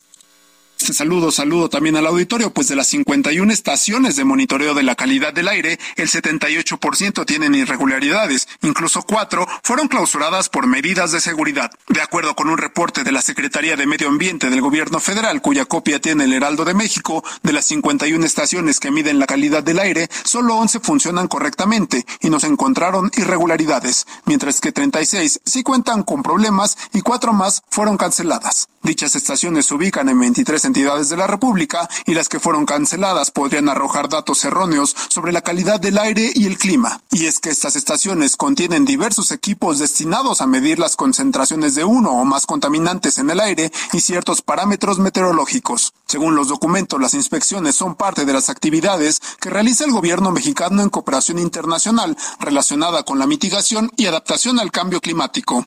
En este sentido, la Secretaría de Medio Ambiente y la Procuraduría Federal de Protección al Ambiente también realizaron 2.589 visitas de inspección y verificación, de las cuales 1.044 fueron de emisiones a la atmósfera y 1.045 en materia de impacto ambiental.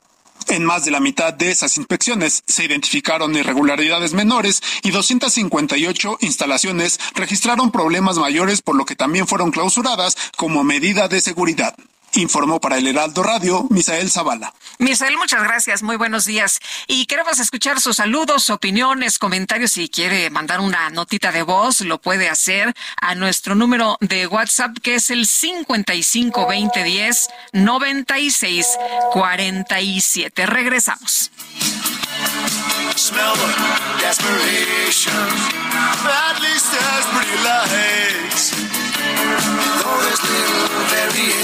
96 47. It nullifies the night from overkill. Day after day reappear. Night after night, my heartbeat shows the fear. Ghosts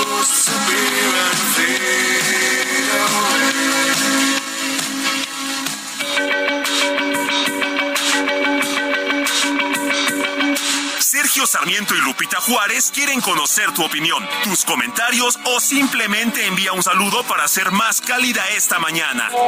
Envía tus mensajes al WhatsApp 55 20 10 96 47.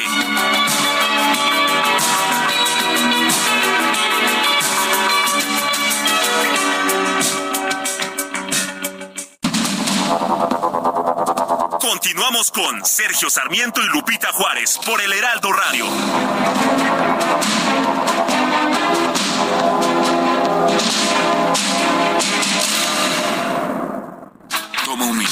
Piensa en tu momento favorito. En tu graduación, por ejemplo. Ahora piensa en todas las empresas que se necesitan para hacerla posible. Las que rentan los salones, las que hacen la comida. Las empresas al comprar y vender entre sí generan economía para miles de familias. CIRT, Radio y Televisión Mexicanas. Voz de las empresas. Consejo de la Comunicación.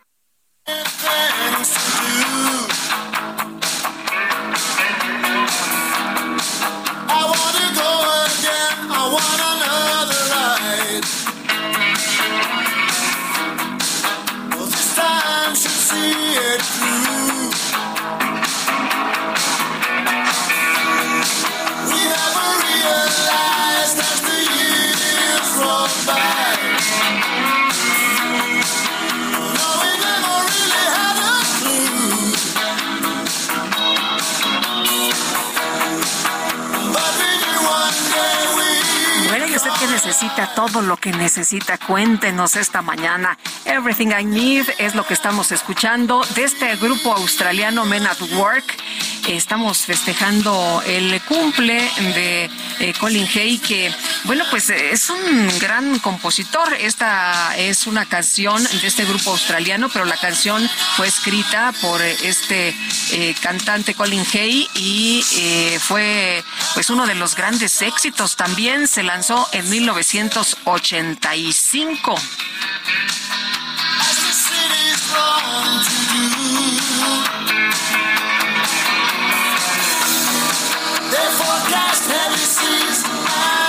And ¿Qué recuerdos. Bueno, vamos a continuar con los mensajes y buen día, Lupita. Un saludo para todo el equipo H desde Mérida, Yucatán. Es lamentable lo que pasó con Hipólito. Tarde o temprano tenía que pasar. Todavía creo, la semana pasada escuché una entrevista que le hicieron donde hacía referencia que el ejército y el gobierno sabían dónde estaba el líder de los Viagras y simplemente no hacían nada. Y ayer lograron su cometido estos delincuentes. Pues sí, tenía muchos años luchando, muchos años denunciando la actividad del crimen organizado, muchos años y bueno, señalando que había sido pues víctima de amenazas y no nada más eso, sino también víctima de varios atentados y de este último pues ya no salió eh, libre, dice nuestro amigo Enrique Castul, pues ayer lograron su cometido, sí, lamentablemente lograron su cometido. Estos delincuentes seguro les habrán dicho a la Guardia Nacional y a otros que se salieran del lugar porque iban a ejecutar a alguien importante. Saludos, pues muchos saludos, don Enrique Castul.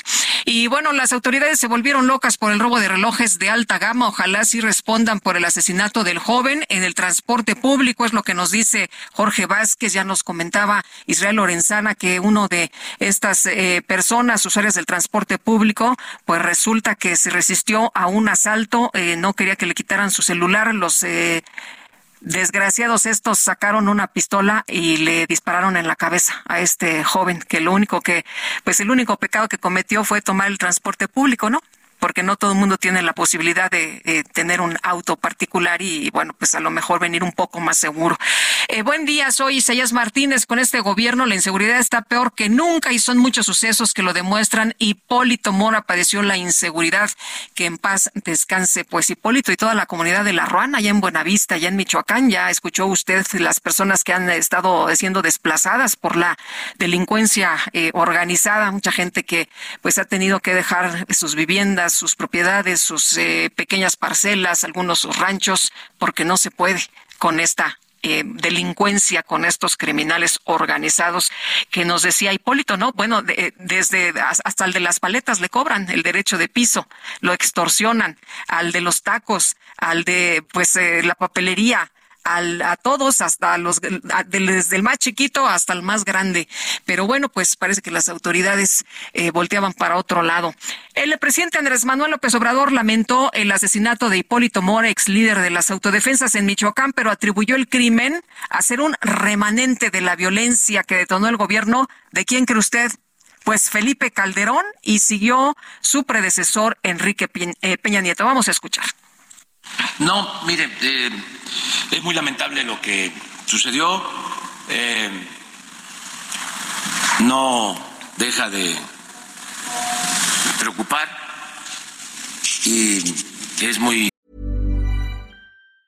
Planning for your next trip? Elevate your travel style with Quince. Quince has all the jet setting essentials you'll want for your next getaway, like European linen, premium luggage options, buttery soft Italian leather bags, and so much more and it's all priced at 50 to 80% less than similar brands. Plus, Quince only works with factories that use safe and ethical manufacturing practices. Pack your bags with high-quality essentials you'll be wearing for vacations to come with Quince. Go to quince.com slash trip for free shipping and 365-day returns. Triste, doloroso para familiares cuando una persona es eh, asesinada. Eh, nosotros lo lamentamos mucho. Esto que está sucediendo, pues tiene como antecedente, aunque eh, a veces se olvida, lo que se provocó en el pasado. Este es un remanente de eh, la violencia que se auspició y permitió desde el gobierno. Acuérdense de que hubo un narcoestado en México. Bueno, ya sabe usted, para el presidente todo lo que ocurre en el país es culpa del pasado, ¿no? Aunque los hechos hayan ocurrido el día de ayer y las denuncias de Hipólito fueran por las acciones recientes de la delincuencia organizada en complicidad con las autoridades locales. Bueno, en México, acceder a una vivienda cerca de las principales áreas de trabajo y con mejores servicios puede llegar a ser en algunas ocasiones casi imposible. Carla Escofié nos presenta País sin techo, ciudades, historias y luchas sobre la vivienda. Carla, qué gusto saludarte esta mañana. Muy buenos días. Buenos días. Oye, Carla, cuéntanos, es eh, muy difícil eh, tener una casa, es muy difícil eh, pues tratar de acceder a una vivienda. Tenemos una crisis que no podemos seguir ignorando. Exactamente, lo que ocurre en México es que hay una serie de problemáticas para el acceso a la vivienda en distintas modalidades, ya sea en compra, ya sea en renta, ya sea incluso de refugios temporales que también forman parte del derecho a la vivienda, para constituir una cooperativa de vivienda, es decir, de todos los mecanismos eh, que existen o que debieran existir para poder acceder a una vivienda en cualquier modalidad de tenencia. En México vemos que hay una serie de ausencias y falencias históricas por parte del Estado y que actualmente pues han ido detonando distintos procesos que evidencian que pues nos encaminamos a una situación cada vez peor si no se hace un cambio de paradigma en la política de vivienda. Eh, Carla, cuéntanos, eh, en, eh, hiciste una revisión, un estudio en diferentes ciudades. ¿Qué pasa en estas ciudades de, de, México, en Mérida, en Campeche, en la Ciudad de México, en San Luis Potosí, en Monterrey? ¿Vivimos exactamente la misma problemática o hay alguna diferencia? Digamos que en términos generales el país tiene un marco común, que es el que no hemos tenido realmente una política de vivienda, sino una política inmobiliaria y que pues el Estado mexicano en los últimos 50 años se centró únicamente en el tema del Infonavit, a otorgar créditos, lo cual es muy importante y es necesario fortalecerlo, pero pues no es completo, no es lo único que requiere una política de vivienda y pues de esas ausencias pues hemos visto que la situación se ha ido agravando. Ahora, ese es el marco general. Ahora, estas cinco ciudades que las puse porque son casos en los que me ha tocado acompañar casos de defensa como abogada en casos relacionados al derecho a la vivienda, pues lo que vemos es que ese marco común, pues evidentemente cada ciudad tiene un contexto diferente, un impacto diferente, se manifiesta de forma diferente y pues a lo largo del libro se ven distintas problemáticas en distintas ciudades y a través de distintos casos concretos. Oye, todo lo que nos sucede aquí en la Ciudad de México es por culpa de los extranjeros, por culpa de los estadounidenses y de algunos europeos que vienen y nos quitan la posibilidad de vivir en una vivienda barata. Cuéntanos de esta, pues que se ha conocido ahora como la gentrificación. Bueno, eh, es muy interesante la pregunta. Evidentemente, en, el marco de la pandemia, el fenómeno de los llamados nómadas digitales generó como una atención por parte de la población, sobre todo de la Ciudad de México, a la situación de vivienda en ciudad.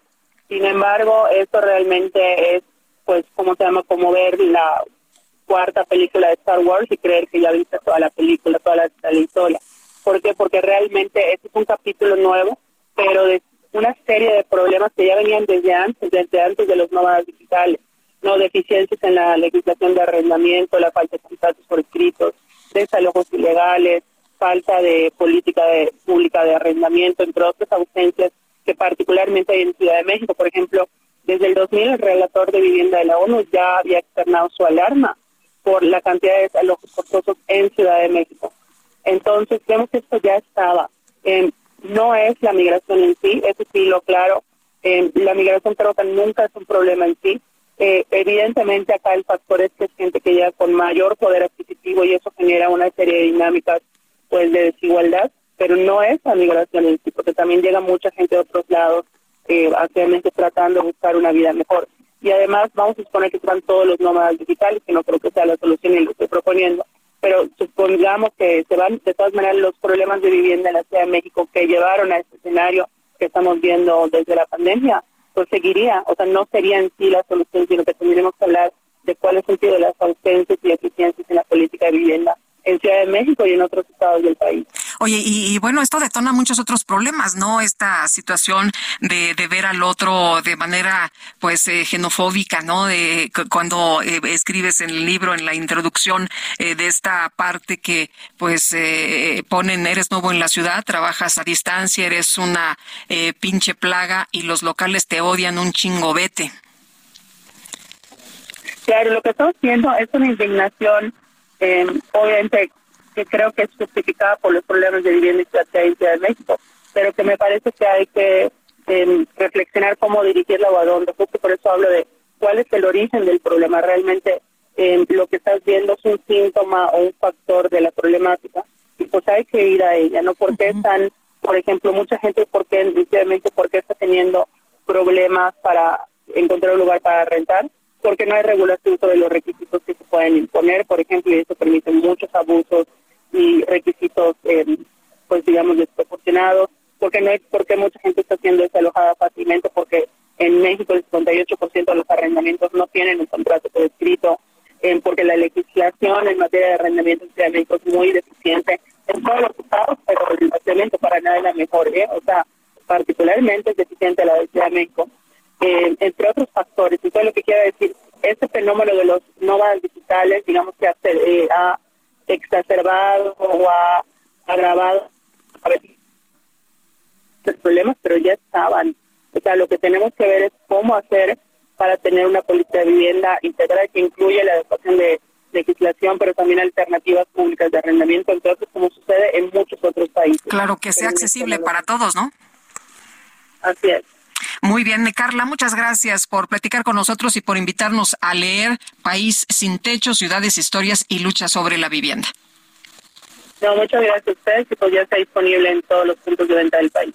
Muchas gracias. Hasta luego. Es de Editorial Grijalvo esta eh, pues eh, obra que se llama País sin techo y que vale mucho la pena leer. Eh, vamos con el Químico Guerra. El Químico Guerra con Sergio Sarmiento y Lupita Juárez. Químico Guerra, ¿cómo te va? Muy buenos días. ¿De qué nos platicas esta mañana? Pues una información interesante y reflexión para este fin de semana, Lupita. Vemos las antenas de telefonía celular, o sea, las células hoy en día por todos lados, ¿no? Pero, ¿qué crees, Lupita? Va a haber muchas más. ¿Cuántos celulares están funcionando ahorita en el mundo? Lupita, ¿cuántos piensas? No, hombre, pues imagínate cuántos habitantes hay y todos con un celular en la mano. Pues ya tenemos más de 5.500 millones de personas en todo el mundo usando diariamente durante muchas veces en el día sus aparatos móviles. En México ya tenemos prácticamente 120 millones de celulares funcionando. Eso también se relaciona con luego las estadísticas de la pobreza, etcétera, que no tienen los elementos precisos, digamos, para medirla. Una de esas es una persona que tiene un celular y lo paga no está en pobreza extrema, lógicamente no. ¿Cuántos hay? Fíjate, en Estados Unidos, Lupita, increíble, 290 millones posee un teléfono celular y el 81% tiene un celular inteligente que generan una enorme cantidad de datos, ¿no? Bueno, pues de las antenas que te decía yo, va a haber muchas más, ¿no? Porque está creciendo esto a una velocidad verdaderamente impresionante. Esa es la revolución tecnológica más amplia que ha tenido el ser humano en toda su historia. En un lapso relativamente corto, estamos hablando de 20 años, Lupita, se logró que una cosa la tuvieran prácticamente 5.500 millones de seres humanos en todos los continentes, en todos los países, etcétera, ¿no? ¿Dónde se van a colocar todas estas antenas que vienen? Bueno, aquí viene lo interesante. Gracias a la inteligencia artificial se están construyendo ya los mapas de dónde ponerlas de tal manera que se cuide también la estética, ¿verdad? No son bonitas las celdas, las células, pero hoy en día hemos visto ya muchas que se pueden mimetizar, se pueden, digamos, incorporar al paisaje urbano sin ser tan obtrusivas, ¿no? Y también que emitan cada vez menos radiación electromagnética cada una de ellas. Fíjate que investigadores de la Universidad Técnica de Michigan, liderados por el doctor Joshua Pierce, que él es el director de Ingeniería de Materiales, acaban de publicar en Environmental Research, una revista arbitrada, una guía para todo el mundo, para determinar los sitios para los las nuevas torres que no solamente retransmitirán la señal del celular, sino de las múltiples aplicaciones que vienen, porque todavía vienen más aplicaciones. Esto es una verdadera revolución, pero eh, eh, lo que te quería decir es, si vemos muchas antenas hoy en día, Lupita, vamos a ver muchas más. Tenemos que insistir también los ciudadanos a través de la sociedad civil organizada, pues que se haga este esfuerzo de mimetizarlas, de disfrazarlas, de que no rompan tanto el paisaje de nosotros los humanos. Pero son cifras, Lupita, verdaderamente extraordinarias, ¿no? Más de 5.500 celulares. No, pues está impresionante impresionante. Es una gran revolución, Lupita. Muy bien. Químico Guerra, muchas gracias. Muy buenos días. Buen fin de semana. Igual para ti. Y vámonos con Mónica Reyes. Adelante, Moni. Hola, ¿qué tal? ¿Cómo están? Lupita, qué gusto saludarlos esta mañana y a ustedes amigos del Heraldo Radio, por supuesto que también. ¿Y qué creen? Yo les quiero platicar que de acuerdo a estudios científicos está comprobado probado que las enfermedades surgen por falta de nutrientes, también por la pérdida y oxidación de las células de nuestro cuerpo. Así es que las células dañadas solo pueden regenerarse. ¿Saben con qué? Con células madre. Y hoy, claro, pues ya les traemos aquí un tratamiento que ha tenido resultados sorprendentes. Está con nosotros aquí conmigo Arisbet Chávez y nos va a platicar de esta buenísima noticia de las células madre. Aris, qué gusto saludarte esta mañana. Platícanos todo, por favor, todo. Qué gusto saludar a nuestros amigos del Heraldo, a Sergio y a Lupita. Fíjate que este tratamiento está elaborado a base de células madre. Fue investigado por el Instituto de Fisiología Celular y científicos del Instituto Politécnico Nacional. Las células madre ayudan a regenerar nuestros órganos de una manera natural y sobre todo muy eficaz. Este tratamiento también te ayuda a regenerar cartílago, tejido, hueso. La piel se regenera logrando una apariencia mucho más joven. Además, cicatriza y repara la piel de todo tu cuerpo. Las células madre actualmente tratan más de 80 enfermedades, entre ellas diabetes, lupus, tumores, Parkinson, artritis reumatoide, tiroides. Va a mejorar muchísimo tu sistema circulatorio. Esto evita enfermedades del corazón, Alzheimer, en donde tenemos excelentes resultados, y frena la propagación de células cancerígenas.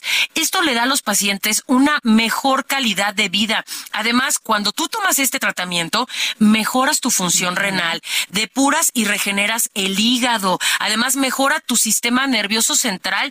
Esto es importantísimo porque nos ayuda a tratar migraña, depresión, ansiedad y estrés. Ay, qué maravilla. Las células madre son una maravilla en este tipo de cuestiones y además son muy buenas para fortalecer nuestro sistema inmunológico.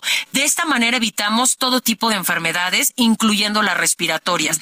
Cada cápsula que tú te tomes todos los días es una bomba de nutrientes y de antioxidantes deliciosa que tu cuerpo va a empezar a absorber. Solo necesitas una cápsula diaria para mejorar tu salud y sobre todo tu apariencia. Yo ya tengo aquí mi lápiz, mi papel y quiero que nos des el número de teléfono donde nos tenemos que marcar en este momento, Aris. Tienen que marcar en este momento porque traigo una promoción espectacular para todo el auditorio. Llamen al 55 56 49 44 44. Repito, 55 56 49 44 44 porque hoy les voy a enviar hasta la puerta de su casa 12 meses de este tratamiento de células madre a un precio súper especial. El precio está sumamente económico por un año completo de este tratamiento y además si hacen su pedido ahorita yo les voy a regalar un smartwatch. Este reloj inteligente todo mundo lo quiere, es pantalla touch, lo enlazas con tu celular, puedes contestar mensajes, llamadas, redes sociales, te mide la presión arterial, el ritmo cardíaco. si empiezas a hacer ejercicio, tiene planes de ejercicio. Es una cosa espectacular y hoy va gratis. Además, se los voy a regalar con unos audífonos AirPods que son Bluetooth. Estos audífonos están increíbles, tienen un costo de más de tres mil pesos y hoy se los voy a enviar completamente gratis. Pero eso no es todo. Amigos, apúrense a marcar porque hoy tengo uno de los aparatos que está agotado en todas las tiendas. El calor. Es el calor el que nos está molestando, así que hoy les voy a regalar un aire acondicionado. Este sistema de enfriamiento te ayuda a purificar y a enfriar el aire de una habitación en cuestión de minutos. Tiene tres velocidades. Si tú le agregas agua, se convierte en humidificador y te suelta una brisa deliciosa. Es portátil y lo mejor es que va gratis en tu paquete. Y eso no es todo, mi querida Moni, porque tengo muchas sorpresas.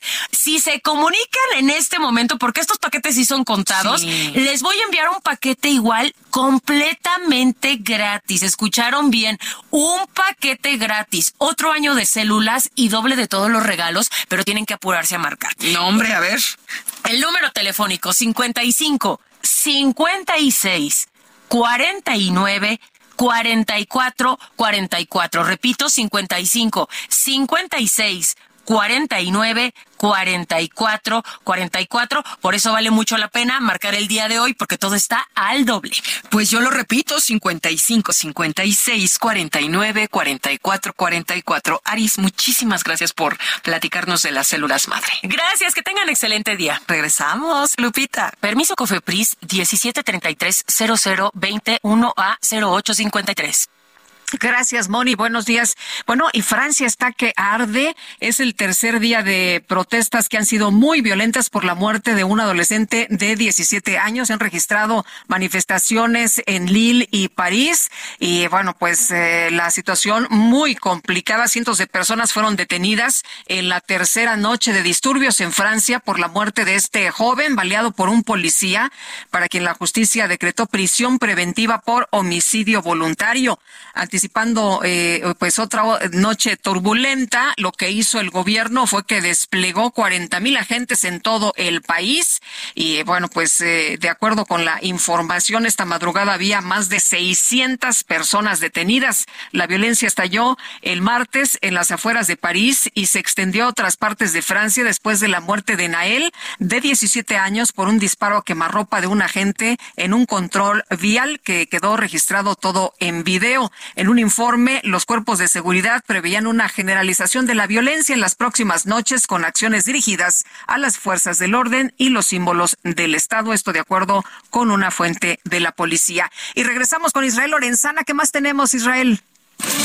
Lupita, muchísimas gracias. Pues continuamos con este recorrido a través de la zona norte en el Estado de México, me refiero al municipio de Catepec. Hemos ya recorrido la vía Morelos, exactamente desde la zona centro en San Cristóbal y hasta las inmediaciones del Río de los Remedios. Carga vehicular, Lupita, a esta hora de la mañana. Hay que pedirles a nuestros amigos del auditorio que utilicen la avenida Adolfo López Mateos como alternativa, esto con dirección hacia la avenida Gran Canal, hacia la zona de Eduardo Molina, o los que siguen su marcha con dirección hacia Centenario. Asentamientos considerables en los cruces marcados con semáforo. En el sentido opuesto, a través de la vía Morelos, sin ningún problema, ligeros asentamientos a la altura del Cerro Gordo, pero nada para abandonar la arteria Lupita. Superando este punto, la circulación mejora. Es la información que te tengo. Israel, muchas gracias. Muy buenos días.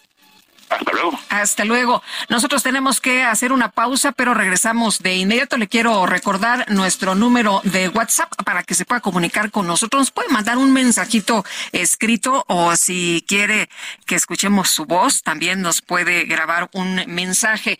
El número es 55 2010 9647. Y me preguntan rápidamente antes de irnos al corte el nombre del libro que acabamos de presentar. Se llama País sin techo, ciudades, historias y luchas sobre la vivienda de editorial Grijalvo y es de Carla Escofie. Ahora sí, una pausa y regresamos.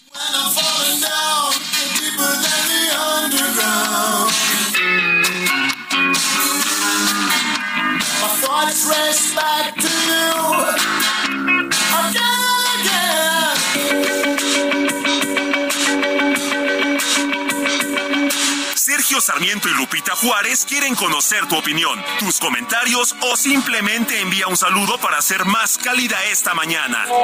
Envía tus mensajes al WhatsApp 55 20 10 96 47.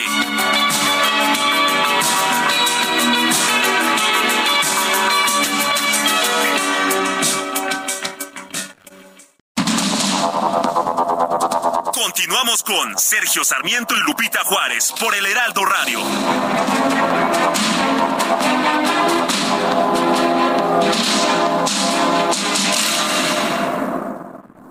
Siente el máximo confort de un abrazo a todo tu cuerpo. Te mereces un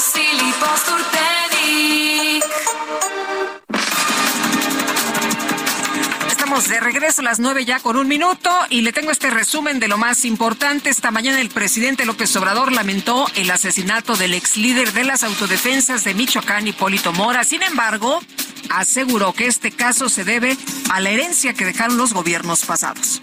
Es muy lamentable lo que sucedió, no deja de preocupar y es muy triste, doloroso para familiares cuando una persona es eh, asesinada. Nosotros lo lamentamos mucho. Esto que está sucediendo, pues tiene como antecedente, aunque se olvida, lo que se provocó en el pasado. Este es un remanente de la violencia que se auspició y permitió desde el gobierno. Bueno, por otro lado, el presidente denunció que los medios de comunicación, sí, los medios aprovechan este tipo de casos mediáticos para culpar al gobierno federal de la violencia registrada en el país. Michoacán ha habido una disminución de homicidios en Michoacán, pero al suceder estos hechos lamentables, pues se causa preocupación. Y los periódicos y los medios de la derecha conservadores, pues aprovechan para echarnos la culpa, muy amarillistas, alarmistas y muy hipócritas, mucho, muy hipócritas. Pero bueno, ya lo hemos dicho, esa es la doctrina del conservadurismo, la hipocresía. Mataron a un señor y después lo calcinaron un activista eh, que luchó mucho tiempo en contra de la delincuencia organizada. ¿Quién es el responsable de la seguridad en este país? Dígame usted, ¿quién es el responsable? ¿Quiénes son los responsables de la seguridad? Bueno, un autobús de transporte de personal fue impactado por un ferrocarril al intentar ganarle el paso sobre la, eh, la carretera Guadalajara-Tepic. Esto se ha confirmado con un saldo de tres personas muertas y 16 heridos. El expresidente de los Estados Unidos, Donald Trump, celebró que la Corte Suprema de su país haya invalidado los programas de admisión en las universidades basados en criterios raciales. El oficial de la policía de Francia que mató a un joven de 17 años que conducía a las afueras de París fue puesto bajo prisión preventiva tras ser acusado formalmente de homicidio doloso.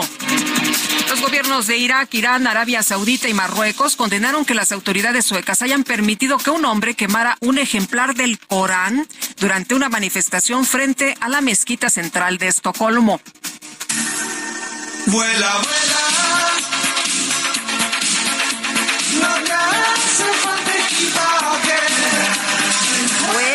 Pues la empresa Virgin Galactic, fundada por el multimillonario británico Richard Branson, llevó a cabo este jueves su primer vuelo espacial comercial. La misión denominada Galactic 01 despegó y aterrizó en la base Spaceport América en el Nuevo México y tuvo como clientes a dos altos mandos de la Fuerza Aérea Italiana, quienes realizaron el viaje para analizar el comportamiento de los líquidos en ingravidez y la reacción corporal de los tripulantes.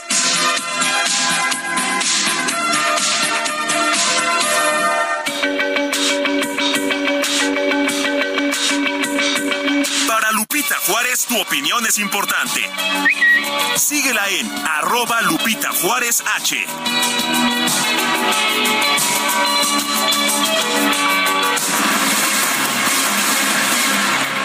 Fíjese que ayer vi la investigación documental que eh, tiene como título La Ley del Monte, que retrata la lucha armada de Hipólito Mora, este activista, este hombre que se levantó en armas cansado de la violencia, de la extorsión, de la delincuencia, de cómo operan y cómo tenían aplastado, ¿no? Al, al eh, pues eh, a la comunidad de La Ruana allá en Michoacán. Mi compañero Alex Sánchez, periodista del Heraldo de México, es guionista investigador de este documental, de este trabajo, pues que queda como un documento relevante sobre el levantamiento precisamente de los comunitarios en esta parte del país. Alex Sánchez, eh, periodista, eh, conductor del Heraldo Radio, columnista del periódico El Heraldo. Qué gusto me da saludarte esta mañana. Gracias por tomar la llamada. Muy buenos días. Querida Lupita, muy buenos días para ti y para el auditorio definitivamente una situación lamentable la que ocurrió el día de ayer con Hipólito Mora, sí, por su persona, por ser un personaje que intentó cambiar el Estado por varias vías, no solamente por haberse levantado en armas, sino también lo buscó por la vía pacífica, por la vía política y no logró cambiarlo. Vivió inmerso durante más de 10 años en medio de una guerra, querida Lupita. Eh, Alex, ¿cómo empieza este trabajo? ¿Cómo empieza este documental? ¿Cómo, cómo nace? Eh, vemos eh, estas personas que dan sus testimonios, la iglesia, la comunidad, los ciudadanos ahí de, de La Ruana, esta desesperación de las familias que dice, bueno, pues es que están todos involucrados, es que ya no podemos más, tenemos que hacer algo. Hipólito que dice, a ver, vamos a, vamos a hacer en la comunidad, voy a convocar a la gente, voy a reunirlos y no me importa, no, no me importa que pues eh, tengamos que levantarnos en armas, tenemos que hacer algo, ya no podemos vivir así en esta situación donde el crimen organizado es el que toma las decisiones en nuestras comunidades. Digamos que el punto de quiebre para la lo que fueron los grupos armados, los llamados autodefensas, ocurrió el 24 de febrero de 2013 cuando Hipólito Mora decide salir de su casa armado, ir al centro de su localidad, tocar las campanas. Tú sabes que en las comunidades alejadas, cuando sonan las campanas de una iglesia es porque algo relevante está sucediendo. Salió toda la gente y decidió apoyarlo porque ya estaban cansados de que los grupos criminales, en este caso los caballeros templarios asentados a lo largo y ancho de Michoacán, estuvieran cobrando por todo. Eh, ellos decidían cuándo se cortaba el limón. Hay que recordar que Hipólito Mora era un productor, de limones. Y ellos decidían el precio en el mercado, hartos de todo esto. Decía el padre Gregorio eh, que ya los criminales cobraban hasta porque la gente fuera a orinar. Ya pues lo que colmó eh, la situación es que un día llegaron los criminales a los predios y comenzaron a tomar eh, medidas para cobrar también su propio predio y eso de alguna manera ya terminó de unir a la gente, que no era la primera vez que intentaban unirse, ya venían desde meses antes queriéndolo hacer, pero a Hipólito Mora como a otros habitantes les mandaban fotografías de la familia, de que los tenían bien ubicados, a qué hora salían los niños, a qué horas estaban a la escuela, y eso tardó en que se unieran los vecinos hasta que el 24 de febrero de 2013 eh, ocurrió ya formalmente el levantamiento armado, pero duró, digamos, casi un año, Lupita, en que se fue extendiendo el primer lugar donde se levantan es ahí en la Ruana, donde vivía Hipólito Mora, y cuando logran liberarse del yugo, se dan cuenta que unidos sí pueden hacerlo, y los hombres se van en avanzada a otros municipios a intentar convencer a los vecinos por una situación meramente de sobrevivencia, porque Hipólito Mora y la gente sabía que si no hacían eso, iban a regresar los caballeros templarios con más armas, con más personas y los iban a matar.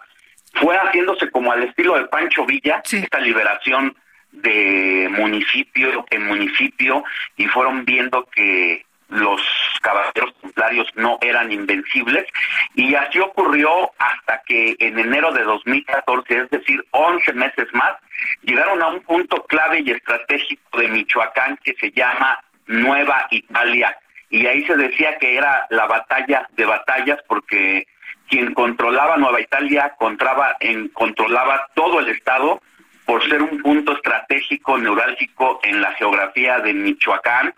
Quien tenía el control de ese lugar podía acceder eh, de manera fácil hacia el puerto Lázaro Cárdenas. Pero aquí lo que llama la atención es cómo la gente se armó y cómo uno de los testimonios que tú pones en el documental eh, dice una persona, nos quitaron todo, nos quitaron todo hasta el miedo. Eso es lo que lo que nos ocurrió. Nos, nos arrebataron todo, sí, hasta el miedo y de todos modos ya no tenemos nada que perder. Eso fue el mensaje de Hipólito Mora, de decir, si nos van a matar, si vamos a morir, vamos a morir dignamente. Bueno, él pierde un hijo, ¿no? Él pierde un hijo en estos ataques. Eh, vemos cómo con... esta, sí, de esta batalla van eh, los grupos opositores a él, eh, criminales, y lo quieren sorprender en su casa y empieza una batalla en donde desafortunadamente muere el hijo de Hipólito Mora. Incluso ese momento queda narrado con José eh, Cárdenas en Radio Fórmula cuando está están atacándolo, le está dando la crónica por teléfono de lo que está ocurriendo ahí, de cómo lo sorprendieron. Así que por eso te decía que vive desde hace 10, vivió de 10 años antes Hipólito Mora en medio de una batalla. Y aquí la gran, eh, el gran tema que queda es lejos de encontrar paz, creo que se ha intensificado esta batalla esta situación del crimen organizado en Michoacán, donde desafortunadamente, para mal de los michoacanos y de todos nosotros, tienen un gran puerto, que es el puerto Lázaro Cárdenas, y que se convierte en gran medida la manzana de la discordia, porque por ahí sale todo y por ahí también regresa todo de contrabando, todos los precursores químicos venidos de China, que luego son bajados a laboratorios dispersos en distintas partes de Michoacán y luego vuelven a regresar al puerto Lázaro Cárdenas para eh, meterse de contrabando a distintas pues, naciones. Qué triste el eh, cierre de, de, Hipólito Mora, que luchó tanto, mi querido Alex, que pues trabajó tanto, ¿no? Para denunciar lo que ocurría justamente en estos territorios, que trató de que pues la gente eh, fuera eh, liberada de la opresión del crimen organizado, pero mira nada más en qué termina esto. Sigue, como decías, pues parece que es más grande todavía y más fuerte el crimen organizado. Alex Sánchez, aprecio mucho que hayas platicado con nosotros esta mañana. Lupita, gracias por tu tiempo, por haberte interesado por este trabajo. Y bueno, pues había muchos interesados en asesinar a Hipólito Mora, e incluso había amenazado en días recientes de volverse a levantar en armas, porque en 10 años las cosas solamente habían empeorado. Así es. Alex, un abrazo, gracias.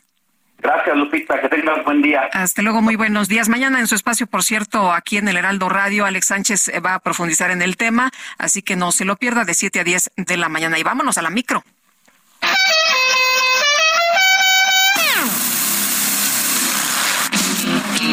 La micro deportiva.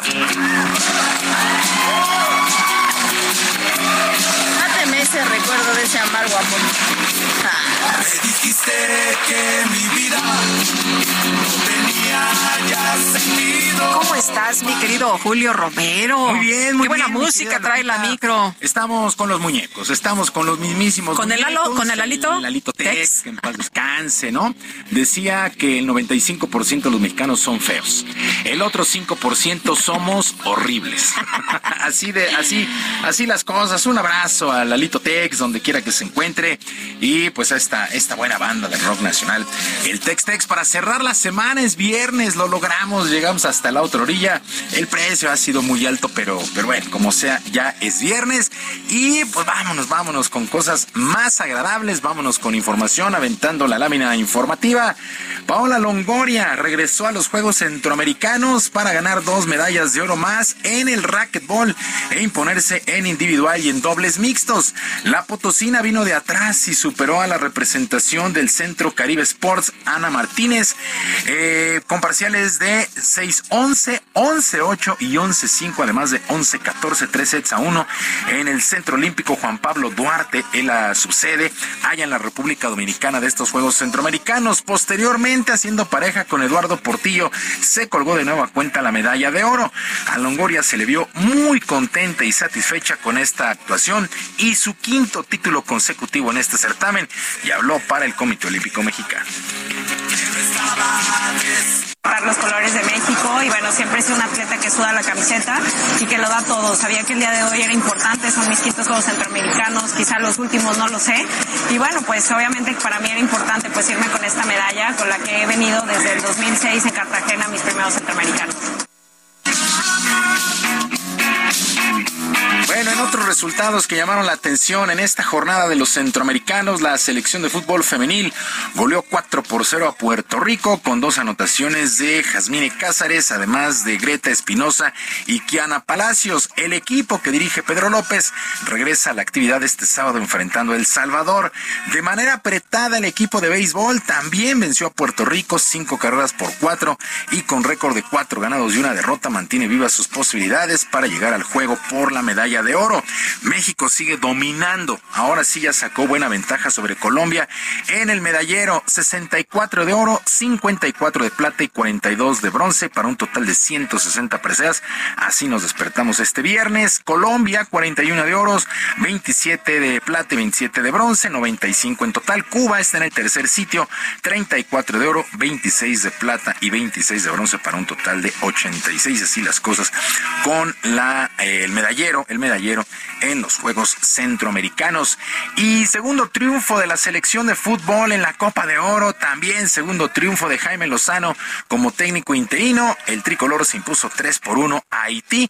Henry Martín, autogol de Ricardo Ade y Santiago Jiménez marcaron para la escuadra nacional. El propio Jaime Lozano se dijo tranquilo con el trabajo hasta el momento, ya que tiene la ventaja de conocer a algunos jugadores de selecciones menores.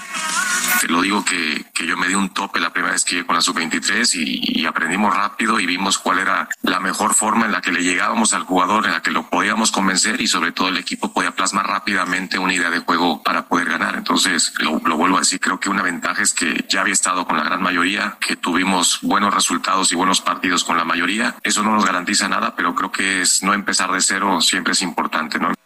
Si tú quieres aprender a vivir. Y con algunos cambios en la alineación y con el boleto a la segunda ronda en la mano, el tricolor se mide el domingo a Qatar a las 7 de la noche. Y ya muy rápido, se puede decir que muy rápido, con tres duelos el día de hoy, se pone en marcha el torneo de apertura 2023. A las 7 de la noche, el equipo de las Águilas del América estará enfrentando a Juárez en el Estadio Azteca. Este duelo significará el debut del brasileño André Jardiné como nuevo técnico de las Águilas y se declaró listo para asumir el compromiso al igual que sus jugadores. Qué bien que mañana ya las cosas ya, sobre todo esta energía que, que estamos metiendo todos los días aquí, que ya se refleje en la, la, la cancha, que, que el equipo sea un equipo con mucha actitud, mucha energía, mucha gana, eh, y encaramos este próximo torneo como el torneo de nuestras vidas, ¿sabes? De hacer lo mejor, mejor, mejor posible y que no nos falten nada a nivel de entrega, de compromiso, de dedicación. No sé por qué razón. Por cierto, el América está a punto de cerrar el traspaso del atacante colombiano Julián Quiñones, que dejaría al Atlas. También a las 7 de la noche, Mazatlán estará recibiendo al Pachuca y el día de hoy a las 9 los Cholos de Tijuana contra los Pumas. Antonio Mohamed arrancará ahora sí un torneo completo con los universitarios y sabe que tienen una enorme deuda con su afición. Bueno, en este caso sí, el equipo ahora es 100% eh, del cuerpo técnico en el sentido de que, cómo va a jugar, de la manera que, se va a presentar en todos los aspectos. Así que intentaremos, vuelvo a repetir, hacer un equipo en el cual primero nos sentamos, nosotros nos sentamos orgullosos de, cómo jugamos y después que la gente se siente identificada. Ese es el objetivo. Bueno, el resto de la jornada 1 para el día de mañana, San Luis contra Monterrey a las 5, Tigres contra Puebla a las 7, Atlas Cruz Azul a las 9 con 10, el domingo a las 12, Toluca recibe al Necaxa, Santos Laguna contra el Querétaro a las 7 con 5 y el lunes por la noche, el León frente a las Chivas. Hay que recordar que este torneo va a estar dividido, ya que solamente se jugará hasta la fecha 3, el próximo 16 de julio. De ahí los equipos viajan a los Estados Unidos para encarar la League's Cup contra equipos de la MLS. Así las cosas con el torneo de apertura 2023. Tres duelos, tres duelos el día de hoy. A las 7 de la noche dos y a las 9 uno más. Bueno, y también el día de hoy regresa la actividad de la Fórmula 1 de automovilismo en lo que será el Gran Premio de Austria, la décima fecha de la campaña. Por lo pronto, por cuestiones de salud, el mexicano Sergio Pérez Red Bull no tuvo participación en las actividades del día de ayer, pero ya hoy regresa a la pista para alistar la prueba de sprint el sábado y la propia carrera el domingo con el segundo lugar en la tabla de constructores. Viajó a Inglaterra para subirse al simulador y pues para eh, pues prepararse, concentrarse porque las últimas carreras no han sido buenas para Checo Pérez y ya tiene muy muy de cerca a Fernando Alonso en el tercer lugar. Así las cosas. Ojalá que le vaya muy bien a Checo Pérez en Austria este fin de semana. Lupita, amigos del auditorio, la información deportiva este viernes. Les recuerdo nuestras vías de comunicación en Twitter. Estoy en arroba jromerohb, en arroba jromerohb. Además del barrio deportivo, el barrio deportivo que está de lunes a viernes a las 7 de la noche con mucha diversión y por ahí algo de información. Muy que tengan bien. todos un extraordinario fin de semana y que por supuesto sus equipos ganen. Muchas gracias, mi querido Julio. Muy buenos días. Buen Buenos fin días, de semana. Igualmente para todos. Son las nueve ya con 21 minutos y vámonos con Mónica Reyes que nos tiene más información. Querida Mónica, ¿cómo estás? Bien, Lupita, Buenos días, buen buenos viernes. días, buen viernes, final de mes. ¿Qué tal, eh? Ya, ya, estamos rapidísimo. en la segunda parte del año. Prácticamente. Prácticamente, qué Que dicen que se va a ir también como agua, ¿no? A partir de septiembre Porque ya. va pura pachanga, vienen las, las vacaciones. Verano. No, bueno. Mm. Y ya después las puras fiestas. Ay, el 15 llega en septiembre. Sí, Sí, sí. olvídate, ¿eh? ya nos vamos, pero como hilo de media. ¿Qué tal? ¿Qué tal?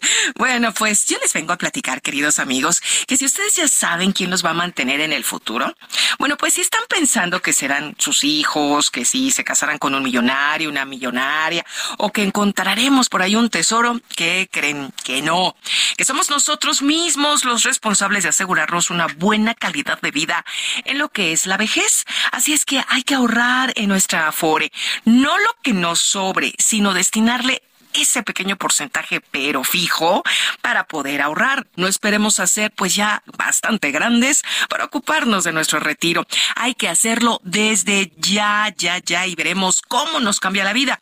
Ahora que ya sabes que tú eres quien se va a mantener en el futuro, ¿Cuándo empiezas a ocuparte de tu retiro?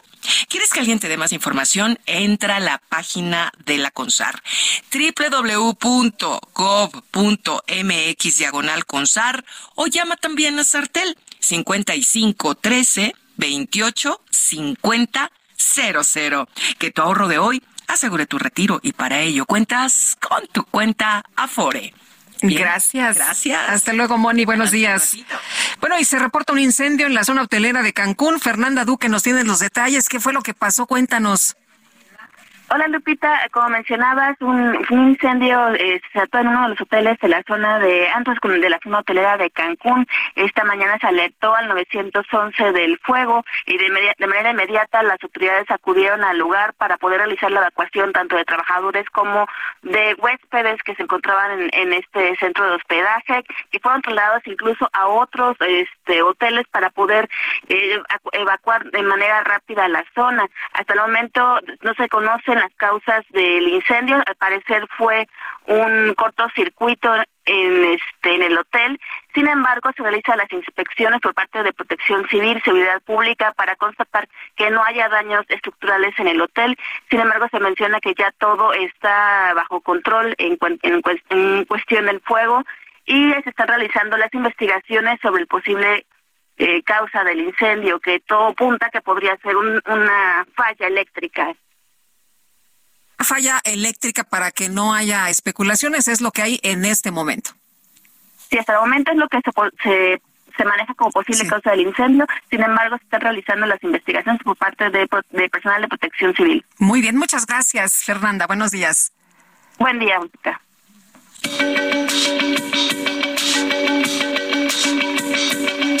Sergio Sarmiento y Lupita Juárez quieren conocer tu opinión, tus comentarios o simplemente envía un saludo para ser más cálida esta mañana. Envía tus mensajes al WhatsApp 55 20 10 96 47.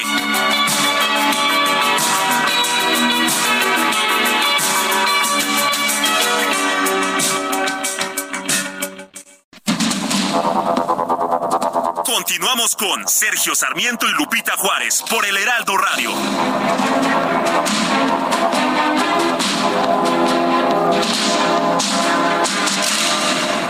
Gastrolab, historia, recetas, materia prima y un sinfín de cosas que a todos nos interesan.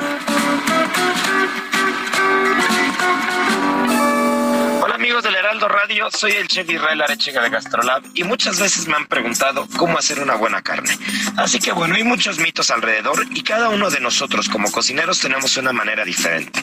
Pero yo lo que les sugeriría es, si mide más de un dedo de ancho el corte, hay que dejarlo templar cerca del asador de la parrilla de la plancha. Posteriormente, lo vamos a planchar sin sal o parrillar sin sal por un lado y cuando le demos la primera vuelta, llenamos de sal de colima, que es una delicia, una de las joyas blancas mexicanas. Vamos a dejar que se selle por la otra parte hasta tener casi el término deseado y en ese momento volteamos, marcamos la parte que nos falta, una vuelta únicamente nada más por cada lado y con sal de los dos lados, pero no en crudo, sino ya sellado, va a absorber la carne, la sal que necesita va a quedar al punto correcto y con el término que queremos. Así que bueno, si quedó alguna duda, pueden buscar en el Instagram de GastroLab cómo sellamos una buena carne y ahí van a encontrar toda la información.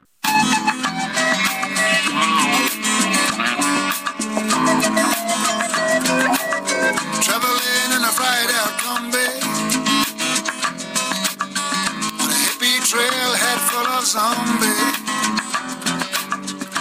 met a strange lady. She made me nervous. She took me in and gave me breakfast. Bueno, y nos dice una persona del auditorio, buenos días, me llamo Mario Trujillo y los escucho casi siempre. Hoy en la música escuchamos Men at Work y me gustaría escuchar la versión acústica. Es muy buena, saludos. Pues ahí está, servido. Se oye bien, ¿no? Se oye bastante bien. Felicidades a Colin Hay que está festejando su cumpleaños y nosotros con él disfrutando de la música de Men at Work.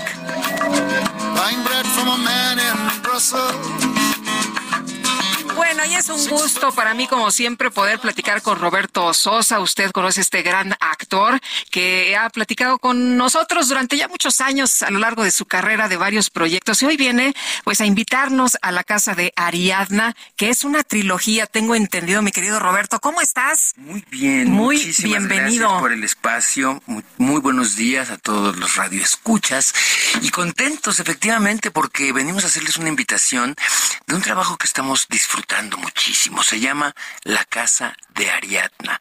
Es una trilogía dancística en donde se conjugan las artes plásticas, se conjugan eh, la literatura, se conjuga la danza, el teatro, la música, en un trabajo que realizamos a partir de una pieza coreográfica, un laberinto traslúcido al que el público está invitado a que entre en él. Nos, nos metemos en ese laberinto. Tal cual, como la vida misma. Entra uno a este laberinto que puede uno ver a través de él. Este laberinto se crea a partir de la pandemia, en donde justo teníamos que mantener una distancia de metro y medio, y así se llama la pieza, metro y medio. Y el laberinto se puede eh, acceder por dos puntos opuestos y el espectador se encuentra en el centro para no poder tocarse porque hay una mampara traslúcida que los divide. O sea, nos vas, no- nos vas a sonar muy familiar. Exacto, totalmente, será como estar en casa. Será como... Y entonces después de esta pieza que se crea, metro y medio, nos convocan a intervenirla escénicamente, a través del teatro, a través de la danza, con un tema central. Ariadna, el laberinto, el minotauro. Nosotros creamos una pieza coreográfica que se titula Coincidencias a partir de un cuento de Julio Cortázar que se llama No se culpe a nadie, de un hombre que se mete en las mangas de su suéter y se pierde. Y lo encontramos muy ad hoc el perderse dentro de las mangas con el perderse dentro de un laberinto. Claro. Eh, Roberto, eh, en, en esta trilogía eh, participas en, en, en todos los, los cuadros, en todas las escenas, o tienes, o, o nos cuentas una historia aparte. Una de las tres, como te digo, Lupita, es- es una trilogía. Yo, eh, mi pieza, la pieza en la que yo participo, abre estas tres piezas. Estas tres piezas se montaron el año pasado de manera independiente. Ahora, este año fuimos eh, apoyados, somos, estamos apoyados por EFIARTES y conjuntamos, ju- eh, unimos las tres piezas que se presentaron el año pasado para de las tres hacer una sola. Y son tres piezas coreográficas que giran alrededor del mismo tema, las tres dentro de este laberinto. Es una sola pieza de una hora, una hora diez que dura el, el- el- el espectáculo, con tres coreografías, con técnicas muy distintas. Eh, ¿Tú, tú bailas, eh, participas en parte de la danza? que Yo, yo no soy bailarín, soy un actor físico. Yo eh, estudié en el Conservatorio de Arte Dramático en París y en la Escuela Nacional de Circo en Francia y he tenido siempre un trabajo corporal de expresivo que me gusta explorar, investigar, desarrollar. Estudié pantomima, estudié trabajo de máscaras. Entonces, si bien es cierto que a diferencia de las dos coreografías que continúan después de la mía. Los, los- la- las otras dos coreografías sí son interpretadas por bailarines profesionales hechos y derechos, que suben el pie y que eh, hacen machincuepas y que brincan muy bonito y que estéticamente son bellísimos y bellísimas las compañeras y compañeros que están en escena.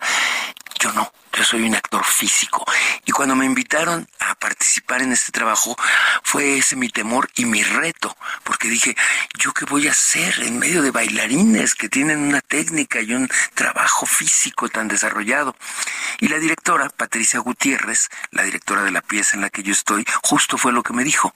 Yo lo que quiero es a un actor con su expresión, con su expresividad, interpretando esta pieza.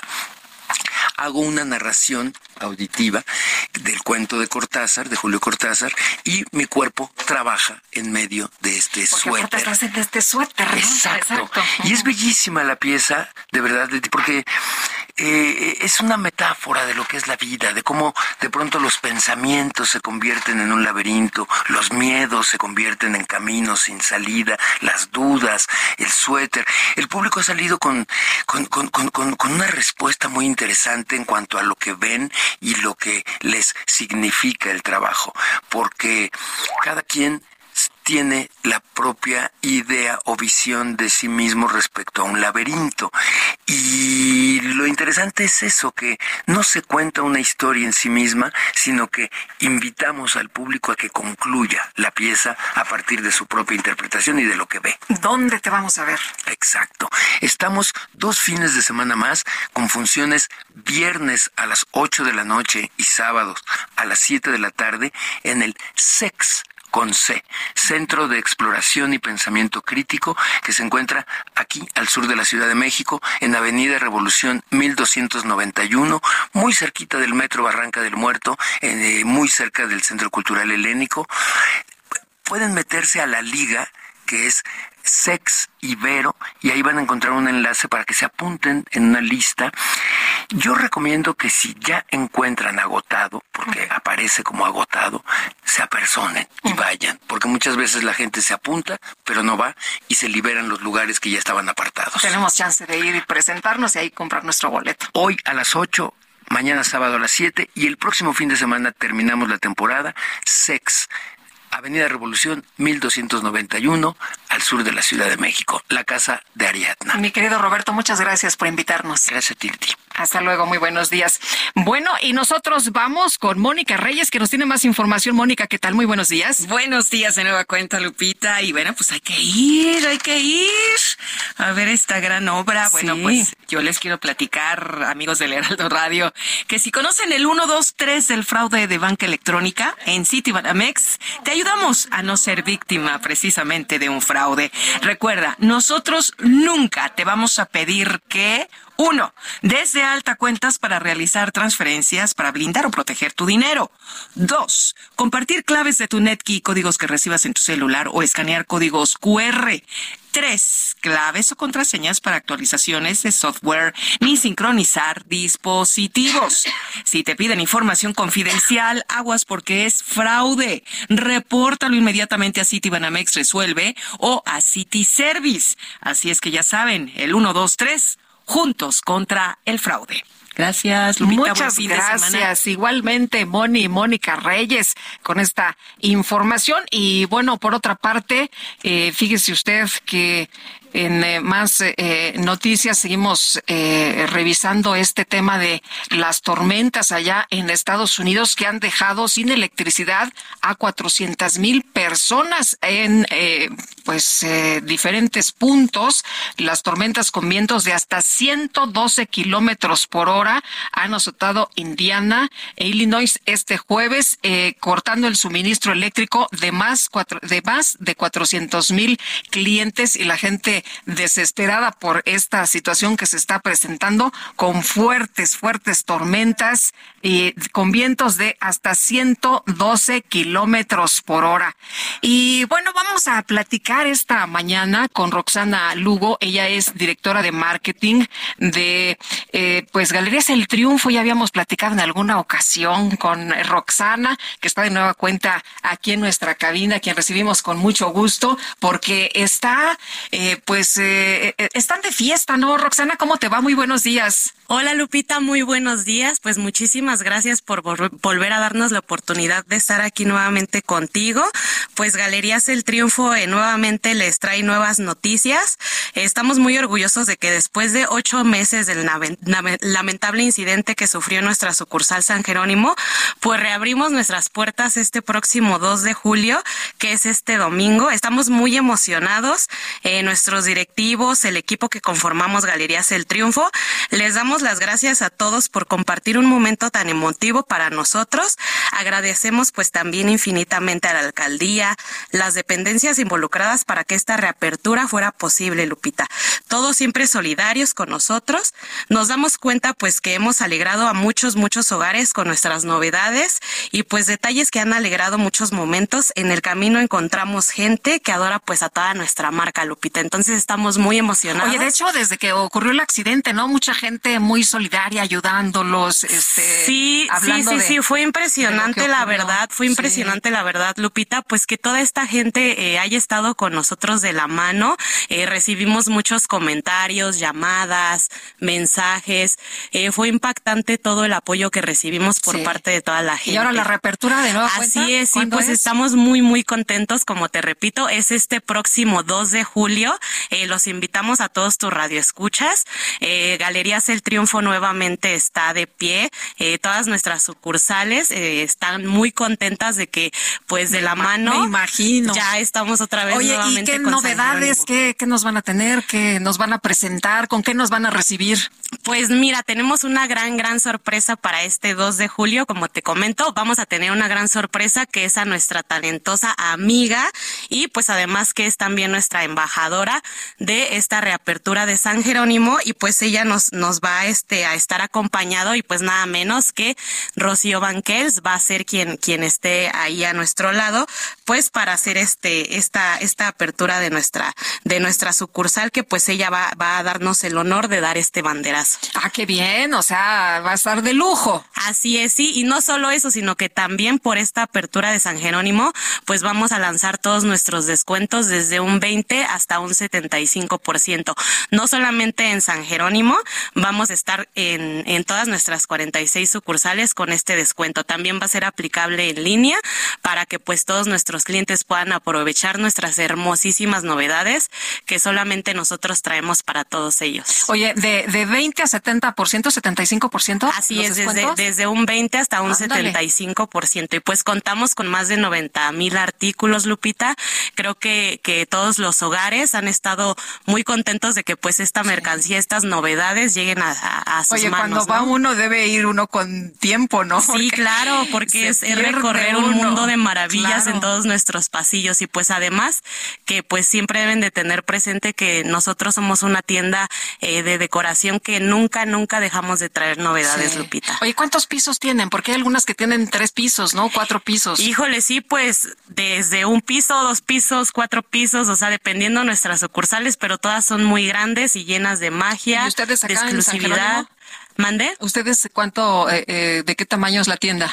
Pues la tienda es de tres pisos y pues ahorita... Para que nos demos vuelo, ¿no? Sí, sí, sí. De hecho, todos los que pasen por ahí, bueno, antes era de color azul, ahorita es blanca, quedó bellísima, totalmente reconstruida, pues con todo el amor que se merecen todos nuestros clientes. Estamos muy, muy emocionados de poder aperturar nuestra sucursal nuevamente y que pues Galerías El Triunfo sigue de pie y emocionadísimos por esta reapertura. Oye, nunca te cansas de ver tantos objetos y nos dices, pero es que siempre estamos trayendo novedades. No, jamás creo que es lo que nos emociona para con nuestros clientes, que ellos siempre que van a nuestras tiendas vean un producto nuevo y que eso los llene también a ellos de felicidad, de que llegue a su hogar o a sus negocios. Oye, las redes sociales. Ah, mira, las redes sociales nos pueden visitar en Facebook, en Instagram, en Twitter, en Pinterest, en YouTube y en TikTok. Siempre estamos subiendo contenido y estamos a la vanguardia y en todas nuestras redes sociales, Lupita. Muy bien, pues eh, muchas felicidades, Roxana, que tengan mucho éxito en esta nueva etapa. Claro que sí, pues muchísimas gracias y no se olviden de ir. Galerías El Triunfo este próximo 2 de julio, sucursal San Jerónimo. Muchísimas gracias, felicidades. Gracias, Lupita. Hasta, Hasta, luego. Y me da gusto verte de nuevo después de todo lo que, lo que pasaron y ahora otra vez, pues ya de, de pie con nueva tienda y con todo, pues eh, eh, ahí el, el gusto, ¿no? De, de poder seguir trabajando en ese lugar. Claro, claro que sí, Lupita. Pues muchísimas gracias y también estás cordialmente invitada a nuestra sucursal. Muy amable, muchísimas gracias. Gracias, Lupita. Y nosotros, gracias a, a Roxana Lugo, directora de marketing de Galerías El Triunfo, nosotros tenemos un resumen de noticias. Le ponemos al tanto con la información, esto que ha ocurrido en las eh, últimas horas desde Palacio Nacional. El presidente López Obrador reiteró su invitación a acudir este sábado al Zócalo de la Ciudad de México para celebrar el quinto aniversario de su triunfo electoral. El sábado, mañana, están todos invitados. Eh, vamos a celebrar cinco años, porque también eso es importante que se internalice. Llevamos cinco años del triunfo y de gobierno cuatro años y medio. Imagínense para enfrentar 36 años de corrupción, de saqueo, de contubernios, de impunidad. Son cinco años apenas de el día histórico en que el pueblo decidió apoyarnos para iniciar una transformación en el país. Bueno, por otro lado, el presidente López Obrador rechazó que el gobierno federal haya dejado desprotegido al ex líder de las autodefensas de Michoacán, Hipólito Mora, como lo denunció la familia del activista. No, no, es mentira eso. Sí, traía su escolta y este y hay una base ahí. Llegaron a sostener de que las balas, por ejemplo, eran del ejército y es completamente falso. Este, fueron muchos tiros, casi mil, y los calibres no tienen nada que ver con los que utiliza el ejército. Pero yo pues comprendo no el dolor y el enojo de los familiares, pero también no se debe de mentir. Bueno, esta mañana se reportó un incendio en el Hotel Cristal, en el Boulevard Cuculcán de la zona hotelera de Cancún, Quintana Roo. Hasta el momento no hay reporte de personas lesionadas. El presidente de Turquía, Recep Tayyip Erdogan, condenó la quema del Corán registrada en Suecia. Advirtió que los occidentales arrogantes van a aprender que insultar a los musulmanes no es libertad de expresión. El presidente de Francia, Emmanuel Macron, anunció el despliegue de más fuerzas de seguridad en la ciudad de París y sus alrededores, luego de tres noches de disturbios por la muerte de un joven que fue baleado por policías. Y la Fiscalía de Francia confirmó la detención del entrenador del Paris Saint-Germain, Christophe Gatier, y su hijo en el marco de una investigación por sospechas de discriminación y racismo. ¿Qué le parece esa morra? La que anda bailando sola me gusta. En entrevista para las redes sociales del futbolista Jesús Canelo Angulo, el cantante de corridos tumbados Peso Pluma, reconoció que muchas personas tienen razón al criticar sus canciones, ya que a él nunca le ha gustado su propia voz. Sin embargo, aseguró que siempre trata de mantener un estilo musical único, tal como lo hacía Valentín Elizalde. Fíjate, güey, a mí mi voz nunca me ha gustado, jamás. Pero el, el rollo, güey, el rollo, el rollo que tenemos, güey, es lo perro, pues es lo que me gusta, güey, es que está diferente, pues que traemos otro estilo totalmente. O sea, para que algo pegue, güey, no, no necesariamente tengo que ser una vez cantando, me entiendo.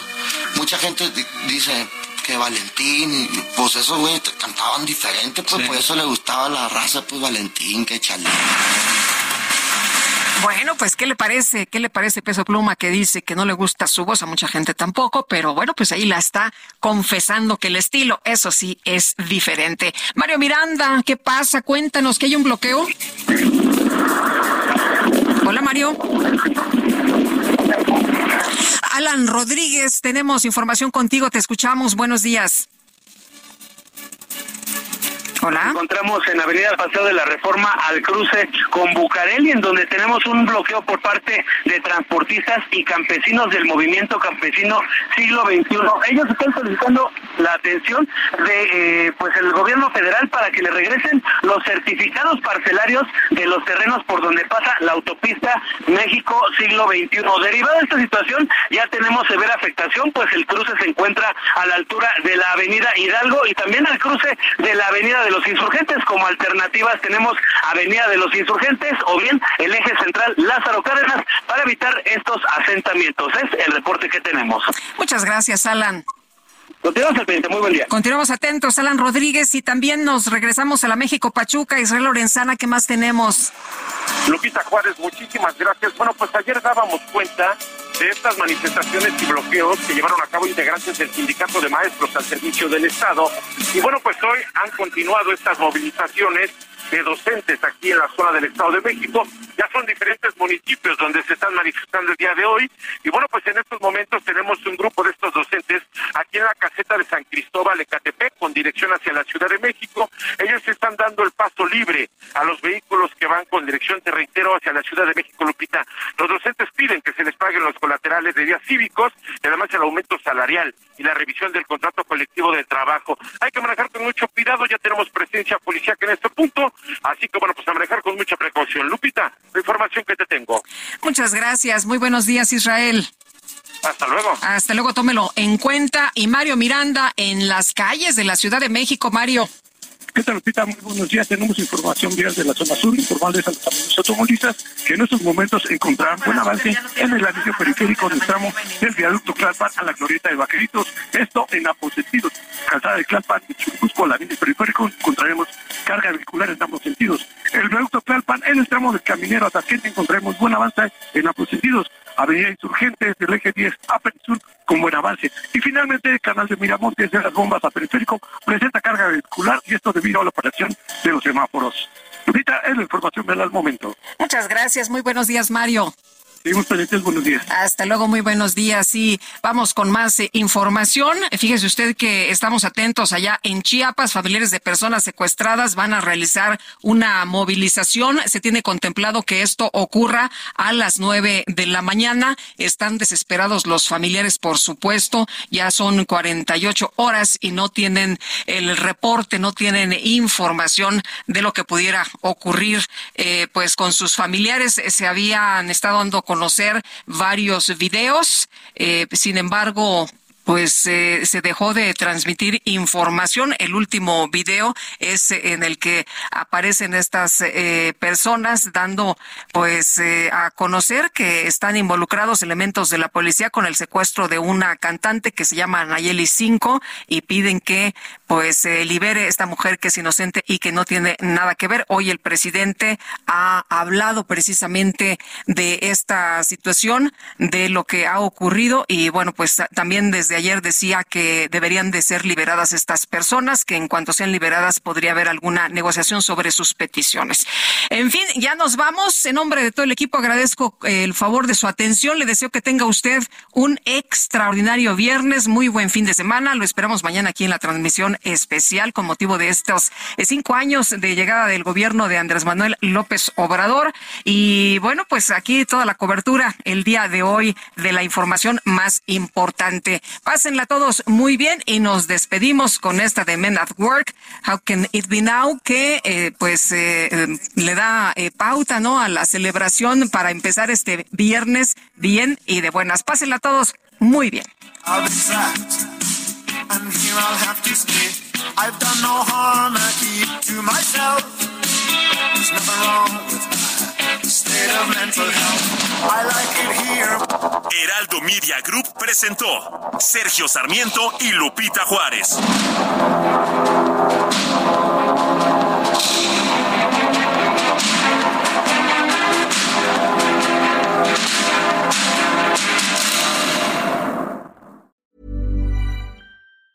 Planning for your next trip? Elevate your travel style with Quince. Quince has all the jet setting essentials you'll want for your next getaway, like European linen, premium luggage options, buttery soft Italian leather bags, and so much more. And is all priced at 50 to 80% less than similar brands. Plus, Quince only works with factories that use safe and ethical manufacturing practices.